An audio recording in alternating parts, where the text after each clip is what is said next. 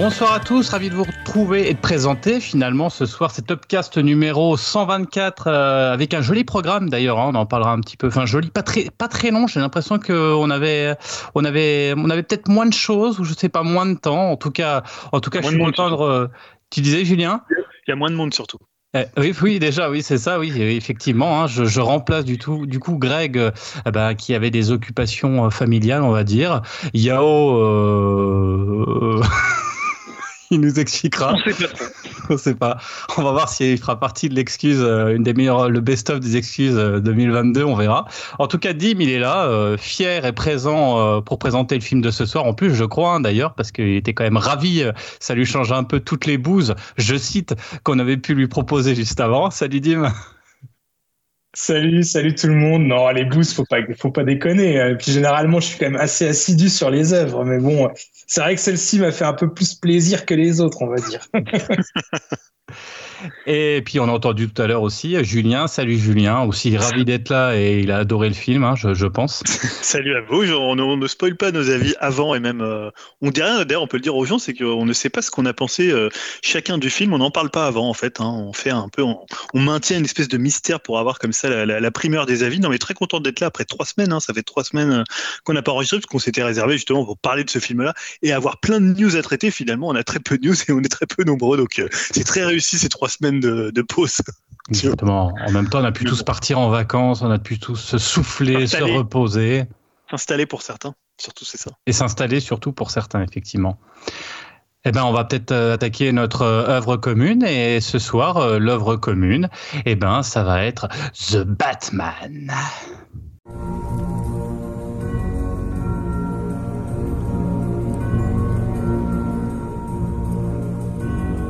We have a signal now. for when I'm needed.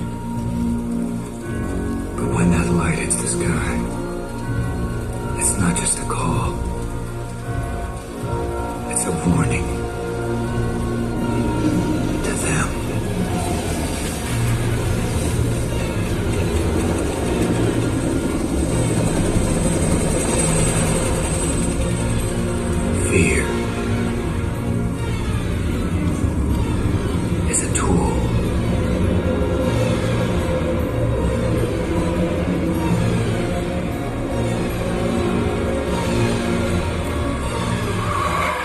Alors Dim, est-ce que tu peux euh, bah, peut-être présenter l'œuvre, s'il te plaît, hein, The Batman, hein, le nouveau Batman tant attendu?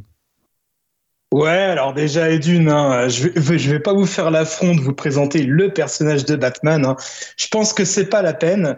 Par contre, bah, je peux vous parler de la genèse du film, car celui-ci revient quand même euh, de loin et euh, n'a plus rien à voir avec ce qu'il devait être à l'origine, hein, parce que à la base, il devait être, euh, il devait s'inscrire dans le DCEU, euh, initié par Zack Snyder et être écrit et réalisé par Ben Affleck.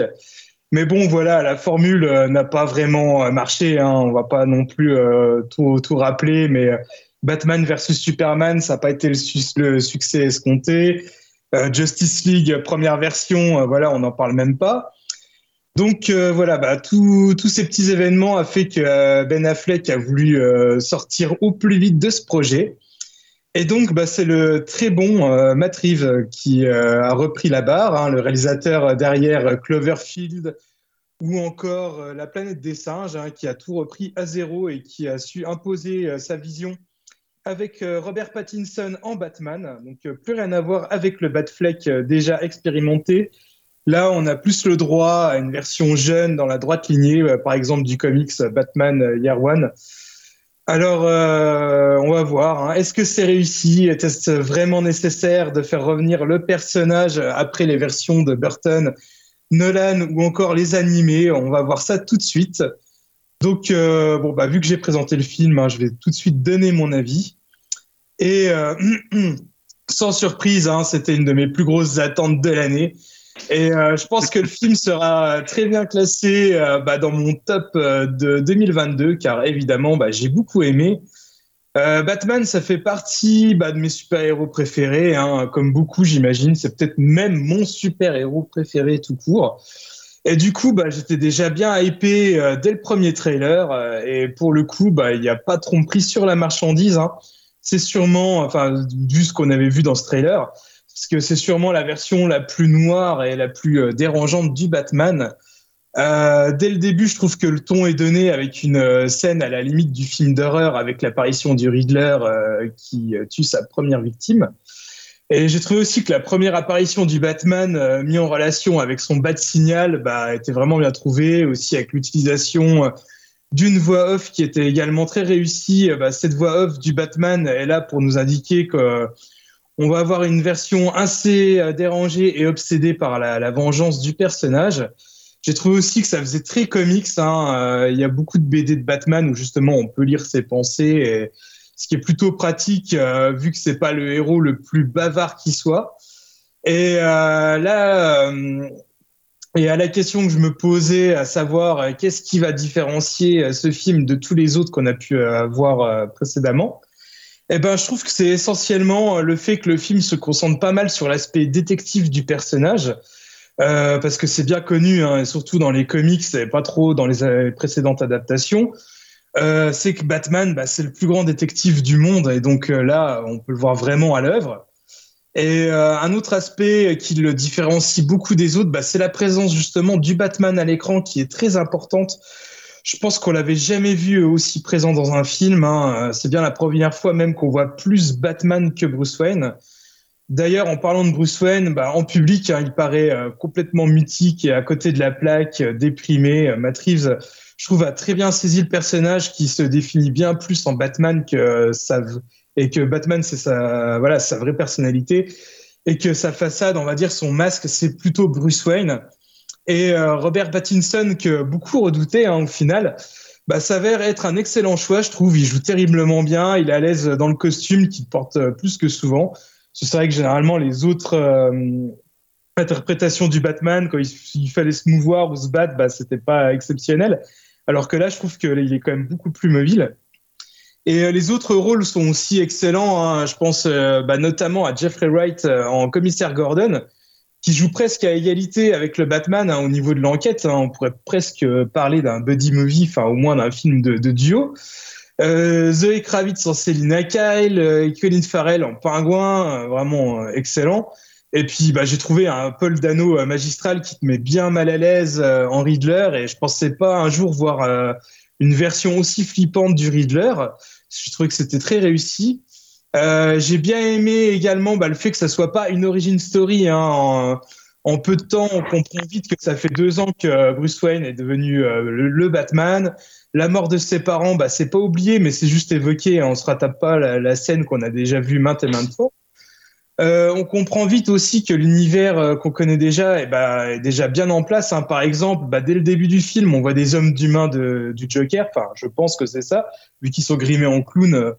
Euh, on voit aussi déjà le pingouin qui est dans sa boîte de nuit et qui est déjà bien installé euh, à Gotham City.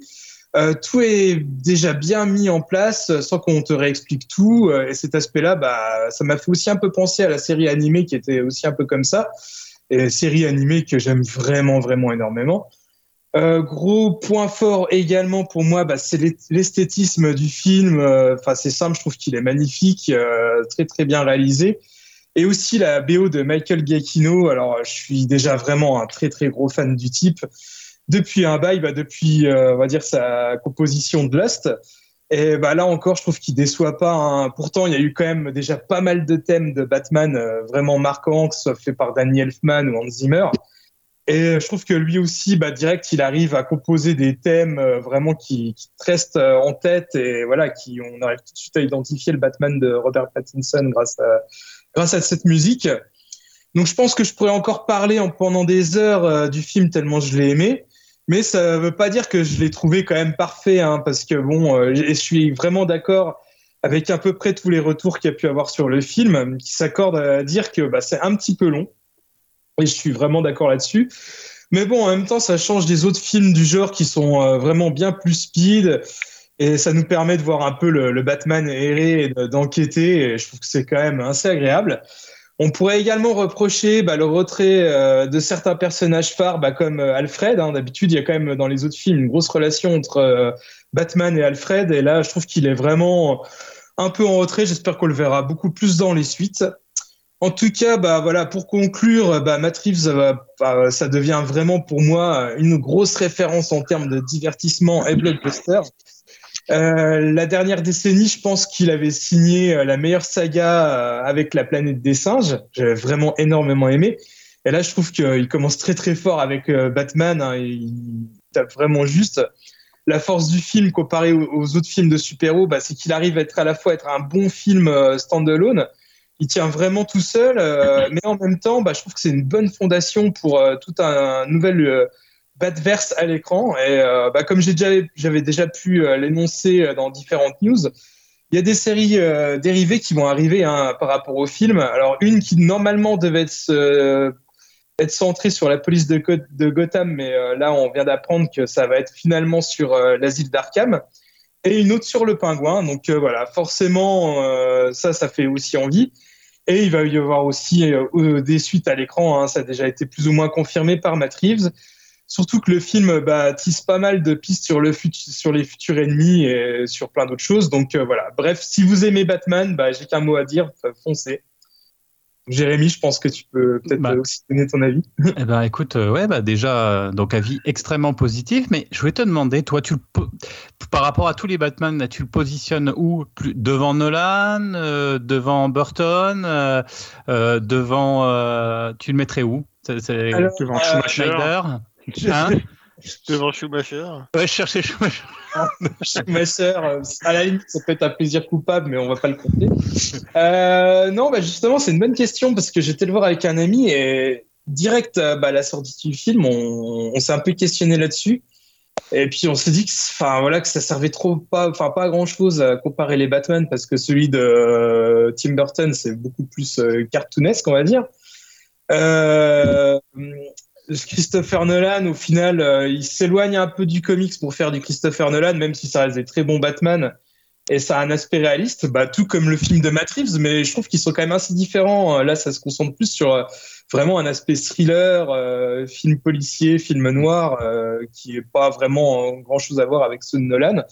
Donc, je sais pas, je trouve que tous les films sont bons, c'est un peu dur de les comparer. Alors, bon, moi, on va dire, il y a toujours l'aspect nostalgie et j'ai découvert le personnage de Batman avec les films de Tim Burton et ça restera mon Batman préféré, surtout le deuxième, Batman le défi, comme beaucoup, je pense, qui est pour moi le film ultime de Batman. Mais euh, celui-là, il reste quand même vraiment très très bon, je trouve. Et justement, il, a aussi la force de proposer autre chose. Donc c'est ça que euh, voilà, je trouve que je trouve que c'est une bonne idée et ça fait que les Batman sont une bonne saga, c'est qu'ils proposent toujours des choses différentes euh, vis-à-vis de leur auteur. Julien, tu et, et, justement, le, corollaire de ça, c'est est-ce que tu trouves que, euh, que Pattinson c'est le meilleur Batman, euh, la meilleure incarnation de Batman, ou est-ce que tu préfères euh, Alors, il y a eu qui? Il y a eu comment George Clooney. Clooney, non, il cherchait Christian Bale, pardon. il cherchait Christian Bale. Non, mais il y a eu George Clooney. Après, après, dans la partie un peu univers d'ici, voilà, ils ont un peu aussi lorgné, mais je trouve, voilà, il a, moi, je le trouve assez convaincant dans, dans le rôle. Mais toi, ton, ton avis sur l'incarnation Alors, en plus, là, comme tu disais tout à l'heure, ce qui est assez vrai, hein, c'est que c'est vraiment plus un film sur Batman que sur euh, Bruce Wayne. Euh, est-ce que c'est le meilleur Batman? Alors qu'avant les gens étaient oh là là Robert Pattinson c'est horrible ça va être Robert Pattinson comme s'il n'avait rien fait. C'est dur à dire parce que je sais pas si vous avez lu beaucoup de comics Batman mais je trouve que il y a énormément, on va dire, de versions différentes de Batman. Par exemple, bah, Ben Affleck, ça ressemblait plus un peu, on va dire, aux comics de Frank Miller. Là, ça ressemble plus un peu, on va dire, à un Batman qui, qui pourrait être tiré de Year Zero. Euh, je sais pas, il me faudrait du recul pour, euh, pour euh, réfléchir. Là, je sais que pour l'instant, on va dire, je, sais pas si c'est le meilleur Batman, mais euh, en Bruce Wayne, ce que je trouve vraiment convaincant, bah, justement, c'était Ben Affleck. Je trouvais qu'il tenait vraiment bien le rôle. Donc voilà, c'est dur à dire, il me faudra du recul, mais limite, je les aime bien tous. Hein. Je suis pas très objectif sur Batman, mais je trouve qu'ils apportent chacun un, un petit quelque chose. Ouais. Après, c'est sûr que Ben Affleck, 1m92, plus de 100 kg, une espèce de montagne euh, avait, qui faisait un vrai vieux Batman, c'est vrai que ça, ça, ça, ça quand même. Quoi. Et c'est vrai que c'est un peu frustrant de se dire. Il a stabilisé son abonnement Basic Fit, hein, ça c'est clair. Hein. La masse.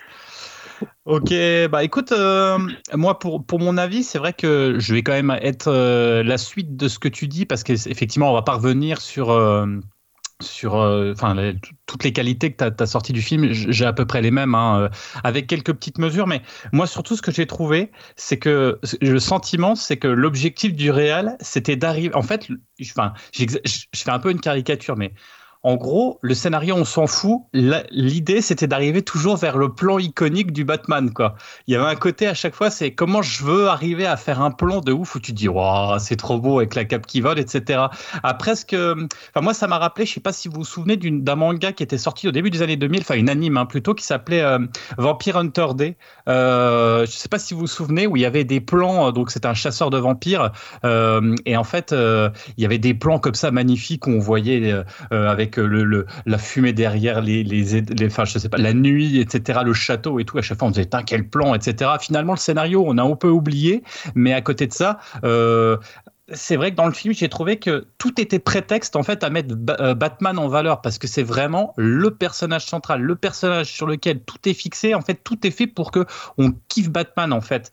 Euh, tout est au service en fait même du mythe. Et ce que j'ai trouvé vachement intéressant par rapport au, blockbuster, on en a beaucoup parlé ici. Euh, alors, je précise qu'on va spoiler, hein, bien évidemment, un petit peu certains certains événements et certaines choses du film. Mais c'est vrai que euh, quand on avait parlé euh, de James Bond, on avait dit que l'idée c'était un peu de démystifier un petit peu le culte, etc. Et il y a eu pareil avec Matrix, il y a eu ça avec euh, les Star Wars, avec James Bond. On a beaucoup parlé, on n'était pas forcément d'accord. Moi j'étais là à dire un petit peu un peu réac, ouais, moi j'aimais bien qu'on touche pas à mon James Bond. Julien qui disait ouais, qu'on mette James Bond sur l'hôtel.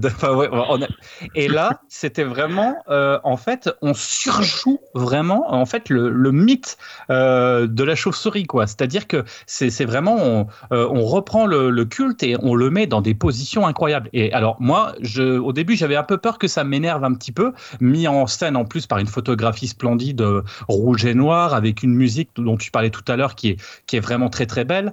Euh, et, ben non, bah, je trouve que ça marche vachement. Et comme tu disais, où quelque part, Bruce Wayne n'existe pas encore, puisque il n'existe pas là. Il y a que, il y a, on est à une époque, c'est marrant, on est au début de Batman où finalement euh, euh, on a un, on a un Bruce Wayne qui est malade, qui est malade, qui, est dépressif, euh, qui est perdu. Alors en fait il a il a 35 36 ans, mais on a même l'impression que c'est un gamin tellement il n'arrive pas à gérer sa situation professionnelle. Il écoute du grunge quoi. T'as l'impression qu'il écoute du grunge. Bah d'ailleurs il écoute d'ailleurs il y a Nirvana. quoi, écoute. Exactement. Donc il y a ce côté voilà je, No Life j'en ai rien à foutre. Vengeance d'ailleurs il l'appelle Vengeance et c'est marrant parce que en fait on s'en fout de Bruce Wayne. Il n'existe pas. Le Bruce Wayne va exister à la fin du film où il va se dire ok je m'appelle pas vengeance c'est plus je suis là pour les autres avec euh, cette scène euh, finale effectivement où il va aider la population et euh, le maire la mère de, de, Gotham avec cette prise de conscience. Et c'est vrai que c'est c'est assez joli et c'est finalement c'est pas le scénario tout ça. Le scénario c'est l'enquête. D'ailleurs c'est une fausse enquête parce que si on regarde c'est un petit peu peut-être moi le, le, défaut. On a beaucoup parlé de Seven et c'est vrai qu'il y a ce côté un peu, un peu glauque, un peu sombre je dirais même trop sombre parce que moi des fois ça m'a même gêné parce que des fois j'avais l'impression j'ai essuyé mes lunettes parce que j'avais le sentiment de rien voir tellement c'était sombre. Il y avait des choses j'avais l'impression de pas voir même si c'est bien fait. Pour moi c'était même des fois trop sombre.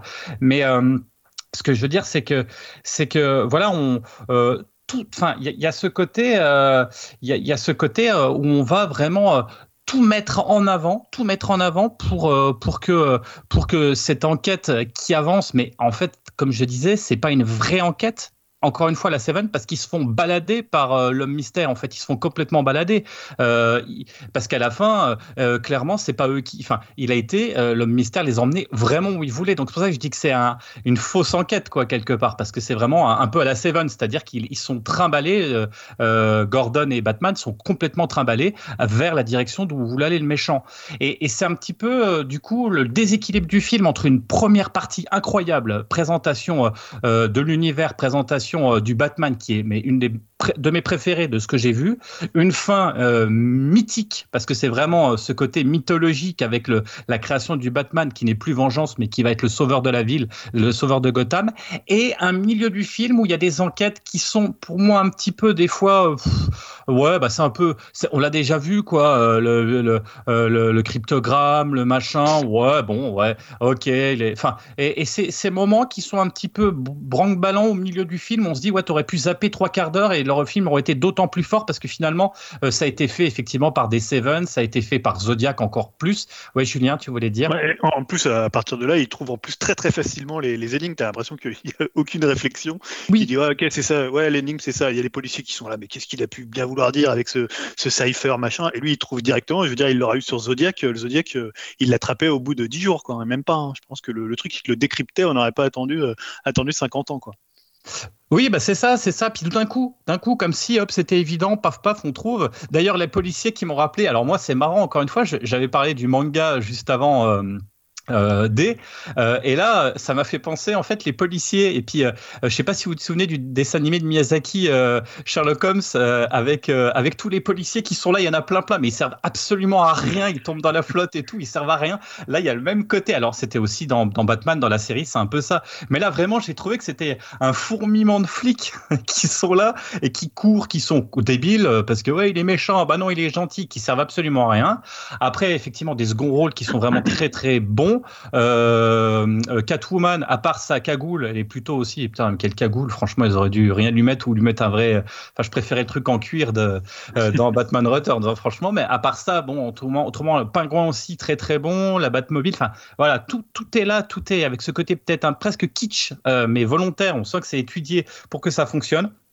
C'est vraiment euh, voilà, euh, le, encore une fois, qu'un prologue lourd, pesant qui amène tout ça avec une ambiance qui est tout, tout vraiment bonne tout au, de bout en bout. Euh, un pingouin que j'ai trouvé aussi excellent. Non, c'est un, super Batman.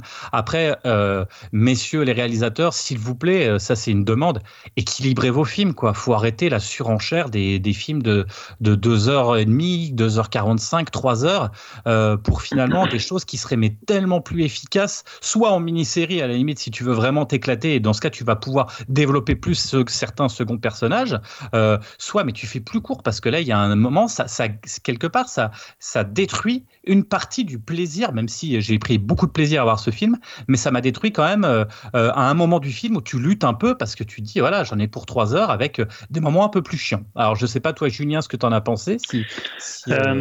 Alors, écoute, moi, j'étais déjà, j'étais plutôt hypé par le film, j'étais plutôt content d'aller voir The Batman, ce qui n'est pas forcément toujours le cas quand on va voir des films de super-héros, je dois l'avouer.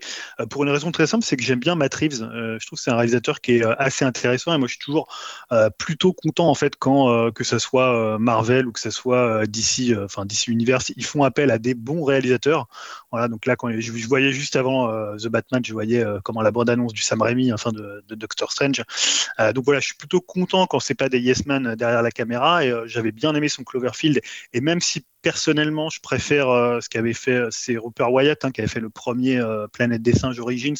Et c'est vrai que les deux autres ont peut-être plus d'ampleur, mais j'aime bien ce côté finalement, euh, euh, ce qu'on, la façon dont les singes accèdent à l'humanité. Et après, c'est plus des, euh, le combat entre les hommes et les singes et entre les singes eux-mêmes.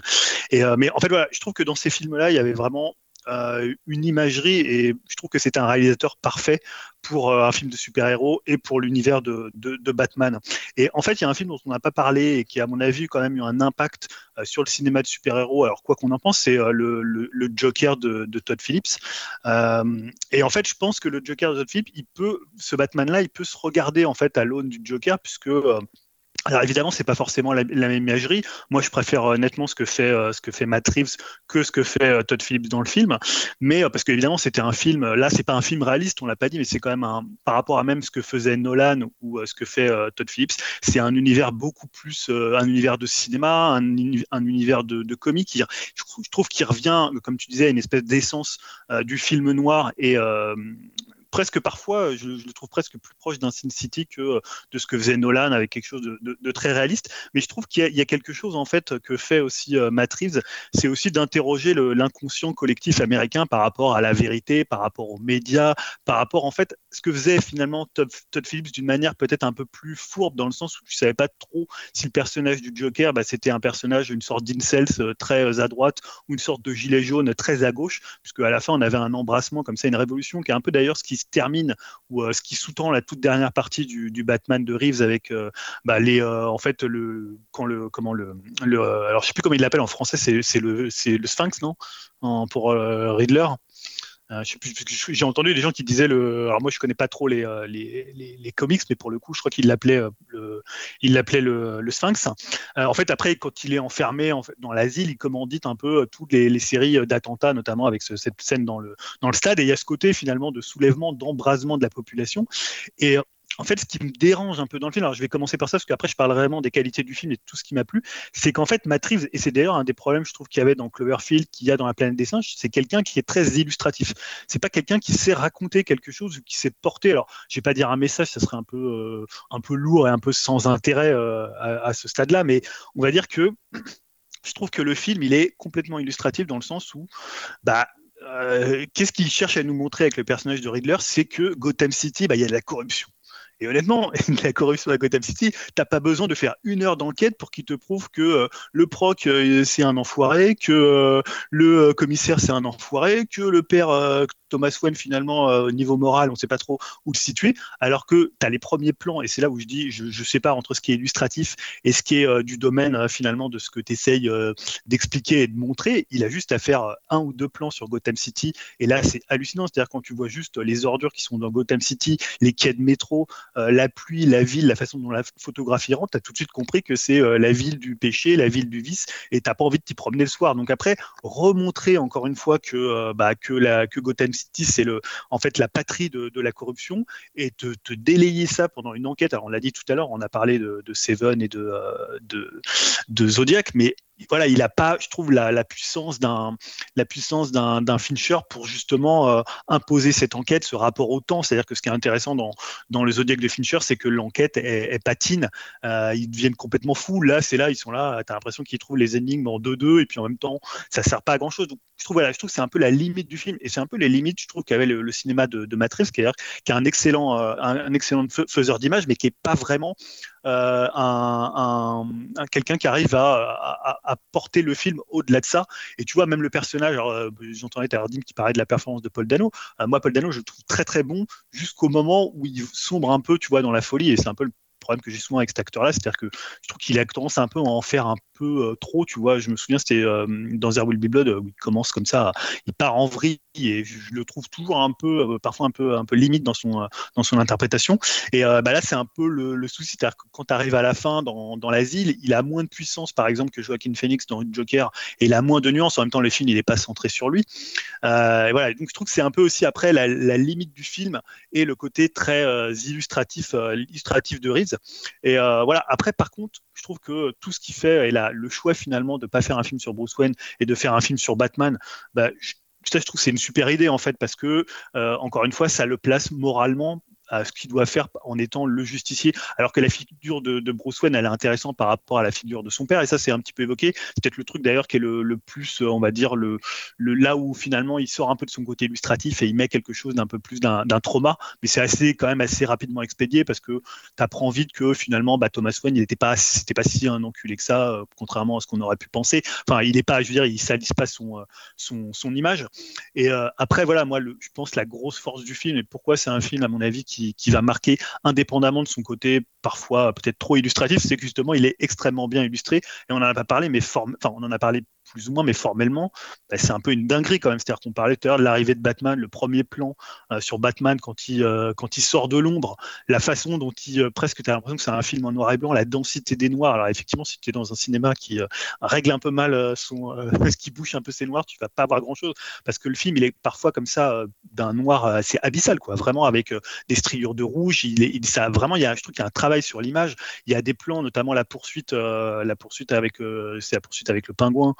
Euh, qui est juste, euh, je trouve, hallucinante. Alors, c'est une image, je pense qu'on l'avait vu dans les trailers, l'image où il est à l'envers et. Euh, enfin, il y a des trucs, je trouve qu'il y a des idées en fait visuelles et il y a une ambiance. et on a parlé de la musique. souvent, moi, j'oublie un peu les thèmes, tu vois, dans les films comme ça. alors évidemment, quand il y a du Nirvana, je me dire ah tiens, c'est Nirvana. Et quand il y a des trucs qui sont liés à des groupes, je vais les reconnaître tout de suite. Mais souvent, les scores, bah, ils passent un peu en même temps que l'ambiance du film. Et là, je trouve qu'il y a vraiment des thèmes qui sont hyper, euh, tu vois, tu les retiens, il y a vraiment une ambiance qui colle complètement euh, au côté euh, vraiment très crade de, Gotham City, qui est pas un Gotham très réaliste, par exemple, comme pouvait le faire Nolan, que moi j'aime pas trop, j'aime pas trop Nolan, mais j'aime pas trop ce qu'il faisait non plus de Gotham City, mais là il y a un côté vraiment très, ouais, très, très film noir, et je trouve ça, ça va très très bien, alors indépendamment de, indépendamment de l'enquête. Et euh, d'ailleurs, on a beaucoup comparé à, Seven, mais je trouve que la photographie, elle a quand même vraiment une originalité dans. Parce que je voyais des critiques négatives sur le film qui disaient oui, voilà, c'est genre, en gros, il a pris la photographie de Seven et il voilà, c'est pas, ça va quand même, c'est pas que ça va au-delà, mais c'est quand même euh, la photographie, elle, a sa personnalité, elle est quand même assez différente. Hein. Je parlais de la façon dont il traite les noirs, la façon dont il fait des striures de couleurs. Voilà, je trouve pas que ça soit non plus la photographie d'un Seven, quoi. Euh, voilà. Après, il y a voilà, vraiment, moi, j'ai vraiment aimé le film pour ça, pour ce qu'il délivre. En, alors, on va dire, c'est vrai que trois heures, c'est peut-être un peu long parce que toute la partie après, euh, la partie qui a un petit peu plus action, puisqu'on a parlé de la partie enquête, mais après, il y a quand même une partie un peu plus d'action, euh, notamment dans, on va dire, la dernière, euh, à partir de deux heures de film et toute la partie avec le stade qui est inondé. mais la première partie, moi, je trouve c'est une maîtrise totale et je trouve que Reeves, voilà, il, fait un truc que moi, j'avais rarement vu dans un film de super-héros et récemment, tu vois, on a eu même des films de super-héros super longs et je trouve que euh, c'est une merveille, tu vois. Je parlais de la photographie, les plans, la voix off qui fonctionne hyper bien, le casting qui est très très bon, la musique, l'ambiance, tu vois, la crasse, la noirceur. Je trouve que, en fait, il y a une espèce de cohérence totale dans le film. Euh, alors, pas forcément sur ce que ça véhicule, j'en parlais au début au niveau de, du, message et des thématiques un peu traitées, mais euh, voilà, je trouve que visuellement, c'est, ça sera une des claques de cette année. Et d'ailleurs, je, trouve que cette année, au cinéma, on a vu des trucs visuellement entre le Green Knight, entre Spencer, des trucs qui vraiment, moi, m'ont vraiment impressionné. Euh, et juste un dernier point, c'était un peu sur la figure de Catwoman. Alors, on en avait un, petit peu parlé. Euh, moi, je trouve qu'il y a, l'impression que Matt Reeves ou, les scénaristes qui sont avec lui, ils savent pas trop où aller sur le personnage. D'un côté, elle est hyper sexualisée. Euh, il y a notamment ces scènes d'ailleurs qui sont, j'en ai pas parlé, mais les la scène d'ouverture et la scène après qui reproduit, ou presque un peu à la Hitchcock avec Fenêtre sur cour, où tu vois ce côté presque un peu cinéma des années 70 aussi, tu, vois comme ça à travers des jumelles. Il y a un côté assez, assez voyeuriste, presque parfois un peu de Palma de, la grande époque. Et euh, d'ailleurs, c'est la scène qu'il impose dès le début, parce que c'est la première scène du film où, euh, Riddler regarde en fait euh, le, comment le c'est celui qui se fait tuer le, premier, je sais plus sa fonction, il est c'est un avocat ou un an, il est quoi déjà? Il est non le futur maire de, enfin le futur candidat, le candidat, ce que je comprends avec le proc, le candidat est à cette scène où fictivement il se fait tuer par son fils et tu comprends pas trop ce qui se passe au début. Et je trouve que ça c'est hyper euh, hyper culotté de commencer par ça et d'imposer en fait ce rythme-là. Tu vois, c'est-à-dire que dans souvent les films de super-héros, on va commencer par autre chose, on va essayer de pas trop perdre le spectateur. Alors que là, il fait une scène qui dure assez longtemps quand même. Je pense qu'elle dure euh, peut-être 2-3 euh, minutes, qui est assez lente, qui est... en plus tu vois, il décadre, il fait des trucs un peu assez ouf. Et après, évidemment, tu as cette scène du Batman qui arrive, qui sort de l'ombre sur la scène d'après, qui est beaucoup plus iconique et qui va beaucoup plus aller du, côté des fans. Et voilà, je parlais de, je, je, divaguais un peu par rapport à ça, mais je parlais surtout de Catwoman et je trouve qu'il a un peu mal entre l'hypersexualisation et le côté euh, ouais je me genre en gros j'ai pas besoin de toi c'est un truc qu'elle lui répète. Alors qu'en fait elle a un peu besoin de lui quand même. Donc je trouve que le personnage tu vois il est un peu entre les deux. Alors à la limite j'aurais préféré qu'il garde ce côté hypersexualisé euh, parce que tu comprends trop euh, si elle a une attirance physique pour pour Batman alors que bah tu sais qu'elle est en couple avec Anoukas c'est son, son, son nom. Donc voilà, il y a tout un truc comme ça je trouve que voilà, euh, Zoé Kravitz c'est plutôt une bonne actrice. C'est ce qu'elle fait dans, dans, le film, c'est plutôt euh, c'est plutôt intéressant. Il y a toute cette scène dans la boîte de nuit euh, où elle a lentille et lui voit et qui est vraiment assez assez bien foutu aussi et vraiment intéressante. Mais voilà, je trouve que le personnage il est un peu entre deux. T'as l'impression qu'ils savaient pas trop s'ils allaient l'hypersexualiser ou alors en faire une femme forte. voilà, je trouve que c'est pas le personnage féminin le, le, plus réussi. On en avait on l'avait évoqué un peu avec Dim dans la dans la conversation. Voilà, mais sinon non, non moi dans l'ensemble j'ai trouvé ça vraiment bien et c'est ce que j'attendais de Matrix et je trouve ça bien quand un réalisateur il vient avec sa façon de faire, avec son univers et qu'il se fond dans le truc sans. Euh, enfin, tu vois, moi je, reconnais que c'est un film de Matrix, quoi. Tu vois, si tu, si tu le vois, il y a sa patte et euh, bah, apparemment ça serait une trilogie et euh, pour le coup, voilà, moi je suis confiant pour la suite. Ah, évidemment, trois heures, hein, c'est toujours un peu long, on va pas se mentir. Euh, on en parlait aussi dans notre poste que, je sais pas, Yahoo disait oui, mais bah, trois heures, ça vous gêne pas quand c'est Keshish, mais en fait, là, t'as pas besoin de faire trois heures de film parce que les personnages, tu les connais, la mythologie, tu la connais, et tu as des films qui ont besoin, tu vois, un Zodiac, ça a besoin de trois heures parce que euh, ça joue sur la dilatation du temps, sur le, la façon dont, euh, dont ils, deviennent complètement fous par rapport à cette histoire. Et si ça durait une heure et demie, ça fonctionnerait pas. Là, je pense qu'en deux heures et demie, ça peut être deux heures et demie qui sont hyper bien utilisées, un peu comme le James Bond où en 2h20, euh, tu pouvais boucler un super James Bond et, resserrer les trucs et faire un film euh, beaucoup plus rythmé. Mais voilà, moi, dans l'ensemble, à part ces, peut-être ces, petites euh, comme ça, un peu peut-être que quelques petites limites qui sont plus liées à Matrix ou au choix qu'ils ont fait, qui est un choix très illustratif, mais pour le coup qui fonctionne très bien parce que le film il est visuellement magnifique. voilà, moi j'ai trouvé ça vraiment convaincant et je trouve que le film il, est, il a quand même un, côté un peu assez dense. moi c'est un film que j'ai envie de revoir, je l'ai vu déjà dimanche, donc j'ai pas encore tout, tu vois, dépilé. Il y a quand même beaucoup de choses, il y a, beaucoup d'éléments, c'est très chargé même visuellement, même si ça reste très cohérent. Donc c'est un film qui va encore à mon avis mûrir et que je reverrai pour le coup avec plaisir, contrairement à tu vois les Nolan, j'avais pas forcément envie de les revoir une fois que je les avais vus au ciné. ou évidemment, j'ai pas forcément envie de revoir beaucoup de beaucoup de Marvel pour le coup, mais là je trouve qu'il y a vraiment une proposition esthétique hyper intéressante. Quoi. Ben, très positif aussi. J'ai l'impression qu'on est trois assez. Alors, dithyrambique, je sais pas en tout cas, mais de toute façon, enfin, ça serait ça serait euh, une erreur de, de, de, de passer aussi à côté d'un. Enfin, c'est quand même assez magnifique. Et ce qui est assez marrant aussi, moi, je ne sais pas ce que vous en pensez, mais je trouve le, le fait que c'est un Batman qui s'en prend plein la tronche aussi. Euh, parce que c'est iconique, euh, la photographie et l'image. Mais en attendant, c'est peut-être la première fois où j'ai trouvé le Batman qui était. où tu te disais, même le premier combat, t'es pas hyper sécure pour lui, quoi. Enfin, tu te dis, il va s'en prendre, et il s'en prend plein la gueule. Il se un petit peu, ouais, il se fait un peu frapper, ouais, ça m'a marqué aussi, ça, il se prend quelques coups un peu. Euh. Tout de suite, dès le départ, et même dès le départ, tu te mets à ta place, tu te dis, oh, putain, je sais pas, dis-moi, tu avais quelque chose à dire là-dessus? Ouais, non, bah non, c'était pour appuyer ton propos. Ouais, c'est vraiment un Batman débutant. Euh, bah, D'ailleurs, aussi, un truc, euh, je pense que c'est le, seul film Batman qui, qui fait ça. D'habitude, on voit toujours quand même relativement un Batman assez aérien et tout. Et là, il n'y a qu'une une seule scène, on va dire, où il avait qu'un, comment on appelle ça déjà, un jumpsuit. ouais, ou une wingsuit. Voilà, une wingsuit. Et en fait, euh, bah, il se pète à moitié la gueule à l'atterrissage. oui, oui. Et il est beaucoup plus, bah, même euh, sur sa scène d'introduction, euh, on voit, il, il, passe par le métro, il ouvre des portes, il est, il est à terre, quoi. Et donc, pour l'instant, il n'est pas encore trop à l'aise dans les airs. Et voilà, c'est vraiment un un débutant, que ce soit en Batman ou en, Bruce Wayne, parce qu'après, bon, il apprend qu'il faut avoir une façade, euh, on va dire son côté un peu euh, playboy euh, millionnaire, milliardaire, alors que là, il fait juste son social aussi en Bruce Wayne. Enfin, il a encore tout à apprendre, ce Batman-là. Et donc, c'est ça qui va être intéressant aussi de voir dans les suites comment il va pouvoir évoluer. Ouais, T'as l'impression qu'il ne sait pas qu'il est riche. Hein. C'est-à-dire qu'il vit, enfin le truc, le, je sais pas si c'est la demeure des, la demeure des Wen, euh, c'est un espèce de taudis le truc. Hein. Quand il arrive avec la, la Batmobile là, il se gare, l'impression qu'il est dans un hangar ou qu'il est, je sais pas, dans un terrain vague qu'ils ont trouvé, euh, je sais pas trop où. Il, bon, niveau euh, sexualité, tu sais pas trop d'ailleurs où il se situe. Bon, il s'en fout un peu. T'as l'impression qu'il est un peu, tu sais, complètement anesthésié. T'es Kurt Cobain, ouais, c'est ça. mauvaise ou bonne époque, tu vois je, pense que bah, ça justifie bien en fait aussi le propos du film où il est vraiment obsédé juste par la vengeance. Euh, sa richesse, il s'en fout, les interactions sociales, il s'en fout. Euh, voilà, lui, le seul truc qui l'intéresse, c'est d'être le Batman. Ouais. Bah, en tout cas, ça promet pour la suite. Alors, est-ce qu'on va voir la métamorphose effectivement de, Batman en Bruce Wayne? Parce que là, c'est vraiment euh, l'inversion des rôles, ce qui est plutôt intéressant.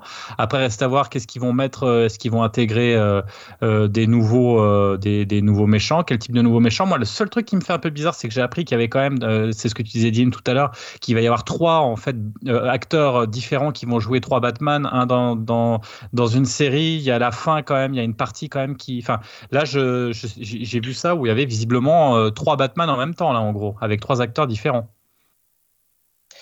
Euh, non, je pense pas. Enfin, là, vraiment, euh, on va voir vraiment un univers de Batman avec Robert Pattinson.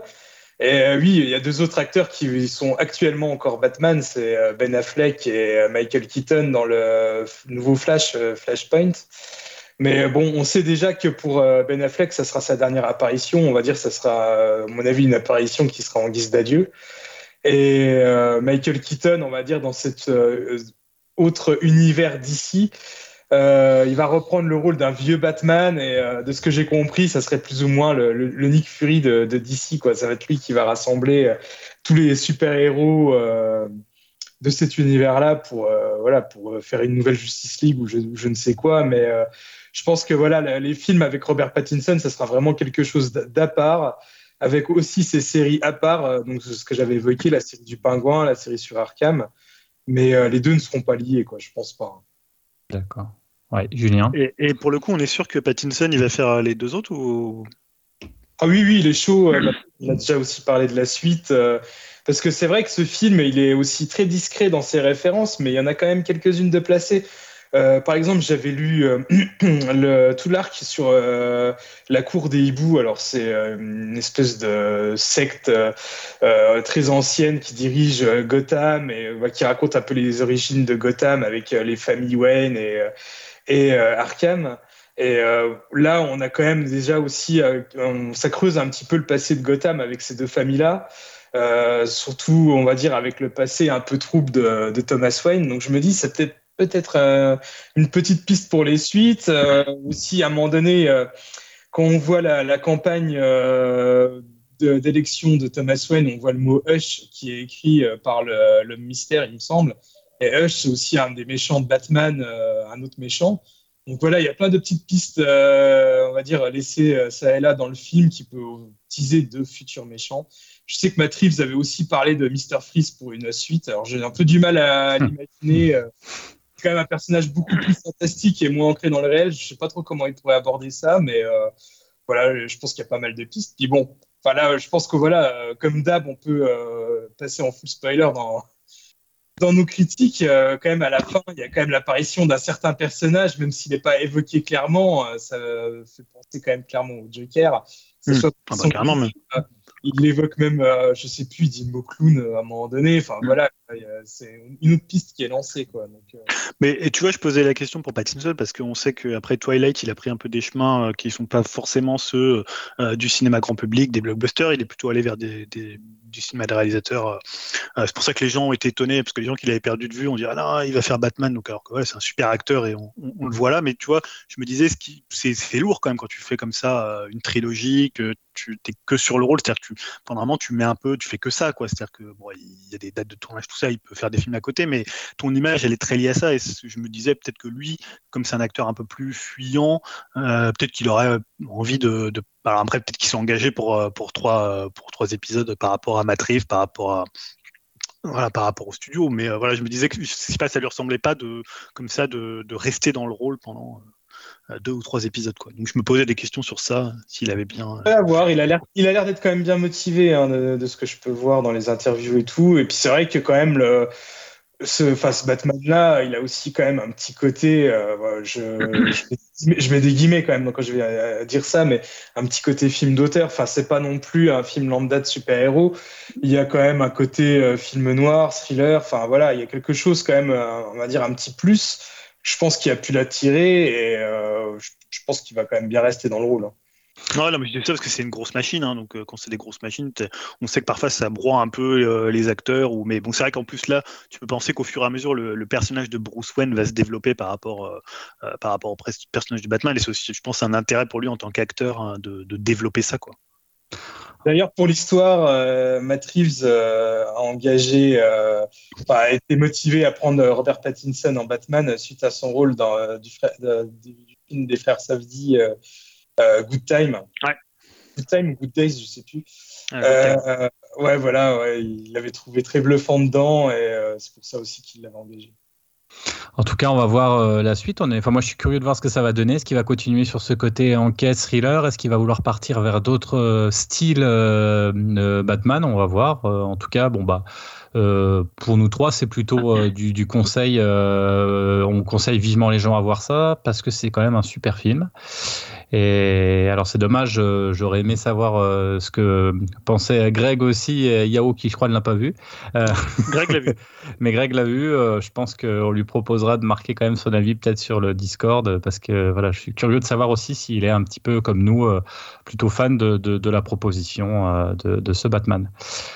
On enchaîne sur les news ou vous avez encore des choses à dire ou c'est bon? Non, non, bah je crois, je crois qu'on a fait un bon tour quand même sur, sur le Batman. Je me demande ça marche bien, je crois, non? Ça marche bien. Ça cartonne, ouais. Ça cartonne. ça cartonne. c'est bien en même temps. un énorme carton. Oui, bah c'est bien, c'est bien pour euh, surtout que surtout que voilà, c'est ça propose quelque chose effectivement, ça fait du bien. Et eh ben c'est parti pour les news alors. Alors Julien, on commence euh, peut-être avec euh, ta news parce qu'on reparlera avec la mienne de Batman un petit peu, mais ah, pour d'autres raisons. Donc, euh, mais on fait une petite pause hein, parce que voilà. Et toi, tu voulais nous parler de, je sais pas, un petit jeu, je crois, un petit truc qui est sorti, mais moi j'ai vu de vue passer, je sais pas trop, Elden Ring ou un truc comme ça, je sais pas trop ce que c'est. D'accord, une histoire d'ado, hein, voilà, mais voilà. Non, mais voilà, je parle un peu d'Elden Ring, évidemment, c'est un peu là. Alors, j'ai pas trouvé beaucoup de news. Alors finalement, ça s'est imposé par soi-même puisque Elden Ring, c'est peut-être le jeu dont on parle le plus. Hein, C'est-à-dire si vous avez Twitter, bah faut fuir Twitter si vous voulez pas entendre parler de Elden Ring parce que tout le monde parle de Elden Ring. Euh, et euh, c'est pour ça que j'ai intitulé cette news la consécration pour pour From Software puisque euh, factuellement la, news qui m'a intéressé c'est à la fois bah, l'accueil critique qu'a reçu le, dernier jeu de, de, From Software. Donc on est alors bon moi je suis pas un grand féru des notes mais on va dire que ça marque une position, ça a quelque chose, ça a un impact sur une industrie. C'est le, score métacritique. Donc il a obtenu le score métacritique de 97 sur PS5. Hein, les, les, tests sont un peu divisés entre la version PC, la version PS5 et la version Xbox. Euh, et 96 sur OpenCritic. Donc c'est la plus la meilleure note de l'histoire d'un jeu vidéo. Euh, donc en fait, on est en février et déjà les gens, enfin en mars, mais il est sorti fin février. Euh, on a l'impression que c'est déjà le GOTY comme ça, vraiment inarrêtable pour, pour la fin de l'année même certains parlaient du meilleur jeu jamais fait, hein, ce qui était un peu, on retrouve un peu à la sortie ce qu'avait eu euh, Breath of the Wild euh, en son temps, où voilà, toute la presse était euh, émerveillée par le, le, jeu de, de, Nintendo. Alors évidemment, on a un peu de recul, hein, mais c'est, je trouve que c'est vraiment un accueil qui a fait l'effet d'une bombe, parce que évidemment, From Software, ils ont toujours fait des, des, bons jeux, ils ont fait des jeux qui étaient attendus, mais c'était quand même, même si c'est des jeux qui se vendent, ça restait quand même un public de niche. Alors évidemment, par rapport à la difficulté, par rapport à la, à la aux thématiques qu'ils traitent, hein, on n'était pas, c'est pas du GTA, c'est pas du Assassin's Creed. Ouais, tu veux, Jérémy? Bah, juste, excuse-moi, je te coupe, mais c'est vrai qu'on parle de, de, de, de, films, de, de, pardon, de jeux de niche, mais je trouve que ça fait un petit bout de temps qu'on dit des jeux de niche, et je trouve que ça mm. fait un petit bout de temps que quand même euh, que c'en est plus, et, et, ça fait quand même bien bien longtemps quand même, je trouve, parce que même déjà Sekiro, euh, euh, le, le, remake du, euh, j'ai oublié le nom, c'est pas Demon Souls, Demon Souls, Dark Souls 3, enfin ça fait même j'ai envie de dire parce que depuis le 2, euh, c'est plus de, niche et c'est vraiment euh, quelque chose qui, qui, fonctionne auprès du public et du presque du grand public, même si le grand public va pas très loin en fait. Ouais. Je suis d'accord avec toi, mais là on va dire qu'avec un score comme ça, tu es à la table des, euh, des Red Dead Redemption, des Zelda Breath of the Wild, des Mario Galaxy, des Last of Us, des GTA 5. donc voilà, tu es, presque dans une autre catégorie un peu de vraiment les grands jeux comme ça qui, qui marquent leur époque, alors qu'avant, même s'il y avait des jeux qui avaient marqué une génération de joueurs, ça restait, j'ai pas envie de dire confidentiel, mais c'était peut-être pas au même niveau de, de, ce qu'est actuellement euh, Elden Ring d'une manière euh, assez dingue. Et je pense que je voyais notamment, tu avais des stats, des nombres d'articles qui ont été écrits sur Elden Ring, et c'était le double des articles qui avaient été écrits, par exemple, sur Horizon Forbidden West, dont on avait quand même beaucoup parlé quelques temps avant. Je crois que c'était pratiquement le double. Donc c'est déjà aussi, il y a une, comme ça une, une appétence pour le jeu et une, une couverture médiatique, médiatique assez énorme. Bah, évidemment, il y a aussi les chiffres de vente, hein, puisque euh, on a eu euh, bah, alors là, on n'est que sur des choses un peu du premier jour, les chiffres anglais et les chiffres japonais, mais c'est déjà impressionnant puisque en jour 1, il y avait 765 000 joueurs simultanés sur Steam. Euh, c'est le septième en fait plus haut pic de joueurs de Steam, tous jeux confondus. C'est évidemment, alors tu, parlais des jeux, tu vois, on parlait de Dark Souls et de Dark Souls euh, et de Sekiro en comparaison. Donc je disais 765 000 simultanés sur Steam pour euh, Elden Ring et 130 000 pour Dark Souls 3 et 125 000 pour Sekiro. Donc tu vois, on est euh, pratiquement 6 ou 7 fois plus de, de, de, de, de stream simultanés. Euh, et c'est le 16e jeu côté stream comptant le plus haut pic de viewers simultanés sur la plateforme avec un pic impressionnant de 910 téléspectateurs. Et Sekiro, lui, c'était un pic de 280 000 et Dark Souls 3, 276 000. Donc ça, c'est des chiffres de Nico Partners, hein, pour ceux qui suivent Daniel Amad sur Twitter. Euh, au Japon aussi, ça a plutôt bien marché puisque ça a fait 280 000 ventes pour le jeu de From Software. Et on a aussi les chiffres qui sont parus en Grande-Bretagne. Là, pour le coup, c'est encore plus impressionnant puisque en fait, Elden Ring réalise le meilleur lancement d'un jeu depuis Call of Duty Vanguard. Donc, c'est pour ça que je te disais que là, il est dans une catégorie euh, qui le situe voilà, parmi les mastodontes, euh, des ventes. il a fait par exemple 2,5 fois plus de ventes que Horizon Forbidden West. Alors, évidemment, Horizon Forbidden West, il n'est pas multiplateforme, mais c'est quand même un jeu qui a vendu 20 millions de sa première euh, itération. Si on met de côté les licences comme Call of Duty et FIFA qui sont vraiment les gros, voilà, les gros blockbusters qui, se vendent, il obtient en fait le meilleur lancement d'un jeu en Grande-Bretagne depuis Red Dead Redemption 2 en 2018. et les ventes de sa première semaine seraient ainsi supérieures à celles d'Assassin's Creed Valhalla et de Cyberpunk 2077. Donc tu vois, c'est pour vraiment resituer. on parle d'un studio japonais, on parle d'un studio qui n'est pas un gigantesque studio en termes de, personnel. Et voilà, là aujourd'hui, ils sont arrivés dans une cour vraiment énorme, au point que bah, tu as l'impression que c'est une étape un peu décisive pour eux. Et au point même, je, voyais aujourd'hui des trucs assez intéressants, c'est qu'il y a euh, déjà d'autres développeurs qui, euh, alors j'ai envie de dire, pour mettre un peu d'huile sur le feu, qui l'ont un peu mauvaise par rapport au score de, de Metacritic, parce en fait, pour tous ceux qui ont joué ici à des jeux From Software, c'est souvent des jeux qui défient un peu, on va dire, les logiques conventionnelles du, jeu vidéo, on va dire plus traditionnel, au point que bah, souvent, tu as euh, des, menus qui sont créés presque en dépit du bon sens, avec des trucs cachés, des trucs qui sont voilà, en fait, c'est venu de développeurs qui bossaient chez Ubi et de développeurs qui bossaient chez, euh, chez euh, Guerrilla Games, donc euh, qu'on fait Forbidden West. Ils disaient ouais bah ouais quand je vois quand je vois comment les menus dans dans comment dans Elden Ring, je me dis bah voilà mon, ma carrière de, de, concepteur comme ça de, de menus d'interface de jeu, c'est un, un mensonge quoi parce que c'est ni fait ni à faire. Ou des gens qui disaient ouais il y a même pas de la, la partie technique finalement dans, parce que quand tu as 97 tu peux t'attendre à ce que ça soit un jeu qui soit parfait et on en discutait d'ailleurs avec euh, Greg au tout début de la sortie du jeu, euh, où il disait Ouais, mais moi je trouve ça euh, hallucinant qu'un jeu il ait aussi bonne note alors qu'il y a plein de problèmes techniques, de framerate, de jeux qui bug sur PC, de finalement de. Et en fait, tu as l'impression que c'est un peu le sentiment qu'ont les gens aussi sur, par exemple, sur Nintendo, que les gens leur pardonnent un peu tout parce que c'est From Software, parce qu'ils ont inventé une façon de faire du. c'est une récompense. Ouais, c'est ça, c'est une récompense. C'est un petit peu la troisième partie du Seigneur des Anneaux, récompenser un travail de longue haleine qui, qui qui, pousse quand même dans les retranchements d'un style euh, osé par rapport à ce que tous les autres font aussi. C'est ça aussi. Là, on, a, on va dire que ce qu'ils font, c'est presque à l'opposé de ce que les autres font et pas forcément dans le meilleur sens du terme. C'est-à-dire que euh, souvent, bah, c'est des quêtes, il n'y a pas de, par exemple, de, de, logique dans la façon dont ils créent des quêtes. En fait, ils sont tellement à côté en fait, de ce que fait l'industrie dans le monde ouvert, ils le font tellement différemment que c'est presque devenu, tu vois, une espèce de norme. C'est-à-dire aujourd'hui, l'univers très cryptique du jeu, le fait que euh, tu as des objets, tu sais pas à quoi ils servent, tu as des menus, tu sais pas à quoi ils servent, et finalement, faut que tu ailles à un côté un peu communautaire pour essayer de comprendre à quoi sert cet objet. Tu il y a des trucs presque aberrant, ben, il t'explique jamais comment euh, prendre l'arme à deux mains. Il faut que tu combines de boutons ou euh, les, capacités des armes. Tout ça, c'est toujours très euh, vague en fait, très flou. Alors, je pense que c'est à dessein. Hein. ils ont conçu leur jeu comme ça et, c'est ce qui a fait leur succès. le niveau de difficulté aussi, par, enfin, fonctionne un peu de la même manière. Mais c'est vrai que quand tu es concepteur de jeu où tu essayes de faire, on va dire, le meilleur, euh, le truc le plus, euh, euh, je sais pas comment dire, le, truc qui s'adapte le plus au joueur ou qui est le plus free-handly gamer pour que tout le monde s'y retrouve, bah, tu peux un petit peu l'avoir mauvaise alors qu'eux, ils font un peu à l'inverse de tout le monde et ça devient presque comme ça la huitième merveille du monde. Donc je, je comprends ces trucs-là et en même temps, pour y jouer depuis euh, une trentaine d'heures, c'est un open world euh, bah, qui est hyper intéressant parce qu'il remet en fait euh, au centre de l'open world l'exploration, la découverte, même s'il n'est pas physique comme un Breath of the Wild, il a en fait une espèce de comme ça de mystère d'aura qui tient justement à cette manière de, rester un peu cryptique dans toutes ses mécaniques et dans tout son univers qui est hyper impressionnant. Quoi. Dim, toi tu, l'as acheté déjà ou t'attends un peu? T'es pas trop hypé T'as peur de te faire mal aux doigts ou Non, non, moi, c'est pas vraiment le type de jeu qui m'intéresse. Enfin, je, je, sais qu'à mon avis, euh, je je serais pas le bon public pour, euh, pour ce style. C'est, moi, il me faut des jeux simples. Hein. Je suis un peu comme Greg et euh, du coup, voilà, j'ose même pas le tenter en fait. Alors, je sais que sur PS5, on peut télécharger gratuitement Bloodburn.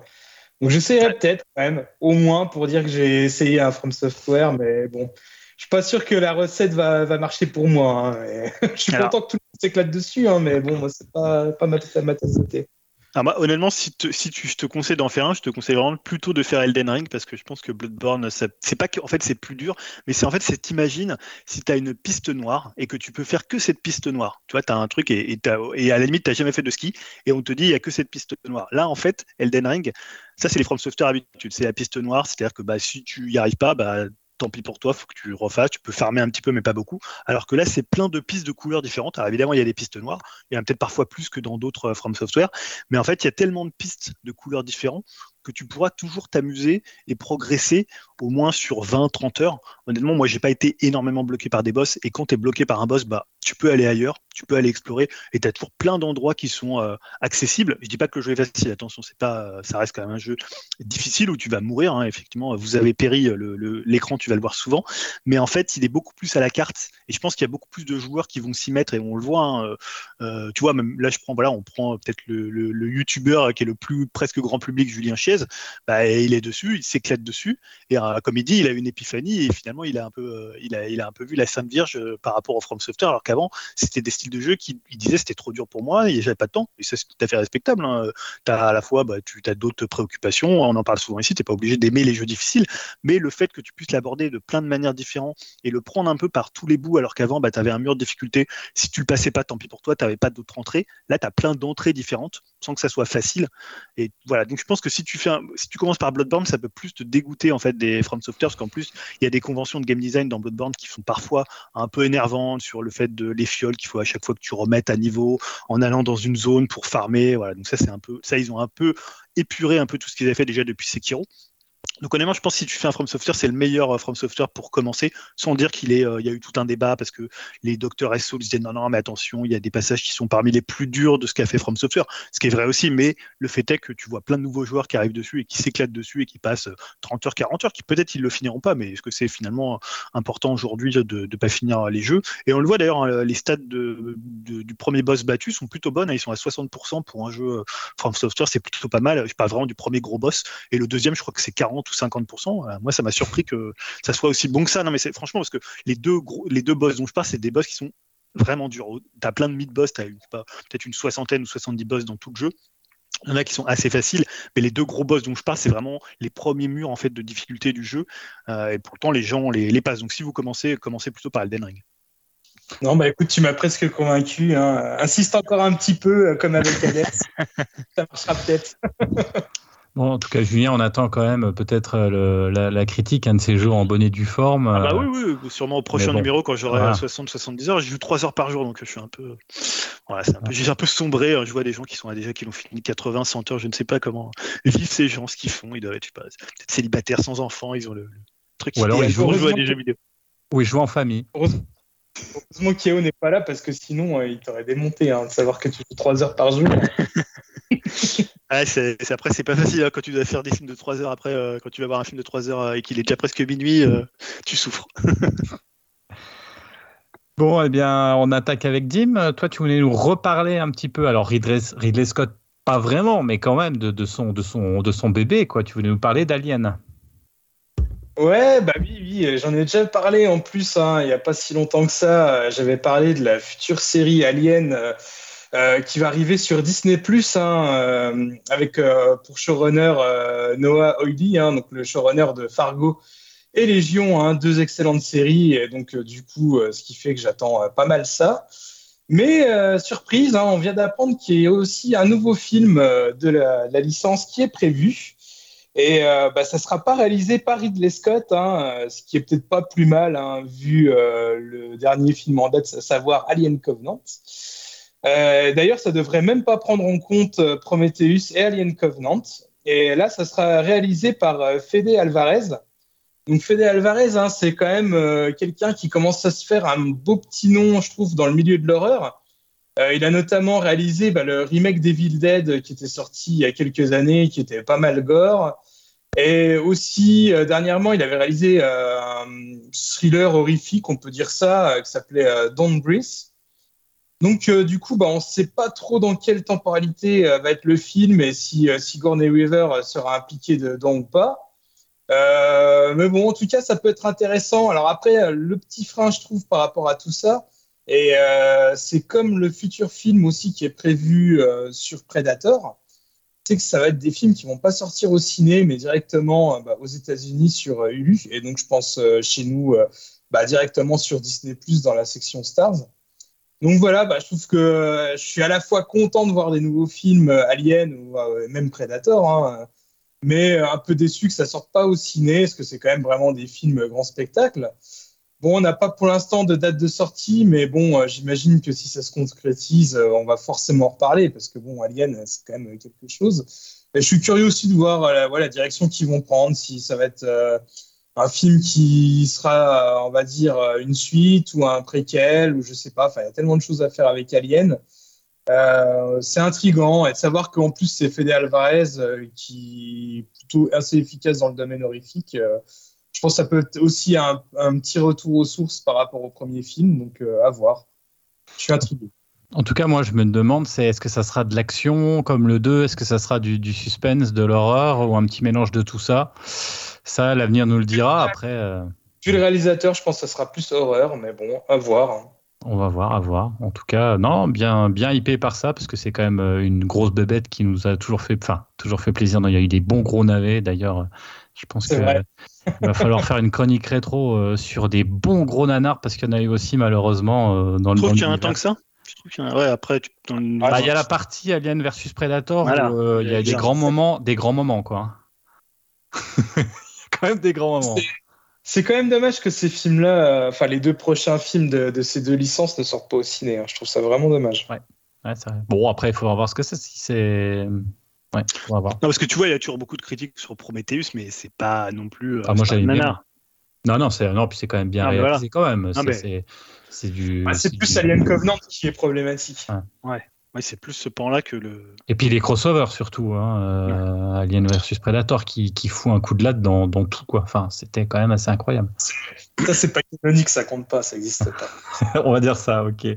Bon, alors, à moi pour la nouvelle, la dernière news, en fait, et je voulais parler d'un truc qui m'a un petit peu marqué. Alors, je sais que Greg, lui aussi, avait vu cette même news et, euh, et on était assez, assez du... Alors, je sais pas, justement, je vais vous poser, euh, enfin, je vais vous expliquer déjà le, le, truc et après, vous allez me dire votre avis, mais en fait, les cinémas.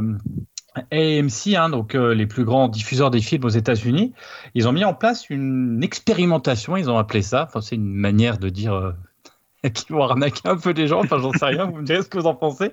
C'est quand même assez surprenant. C'est de proposer des billets légèrement plus élevés pour certains films.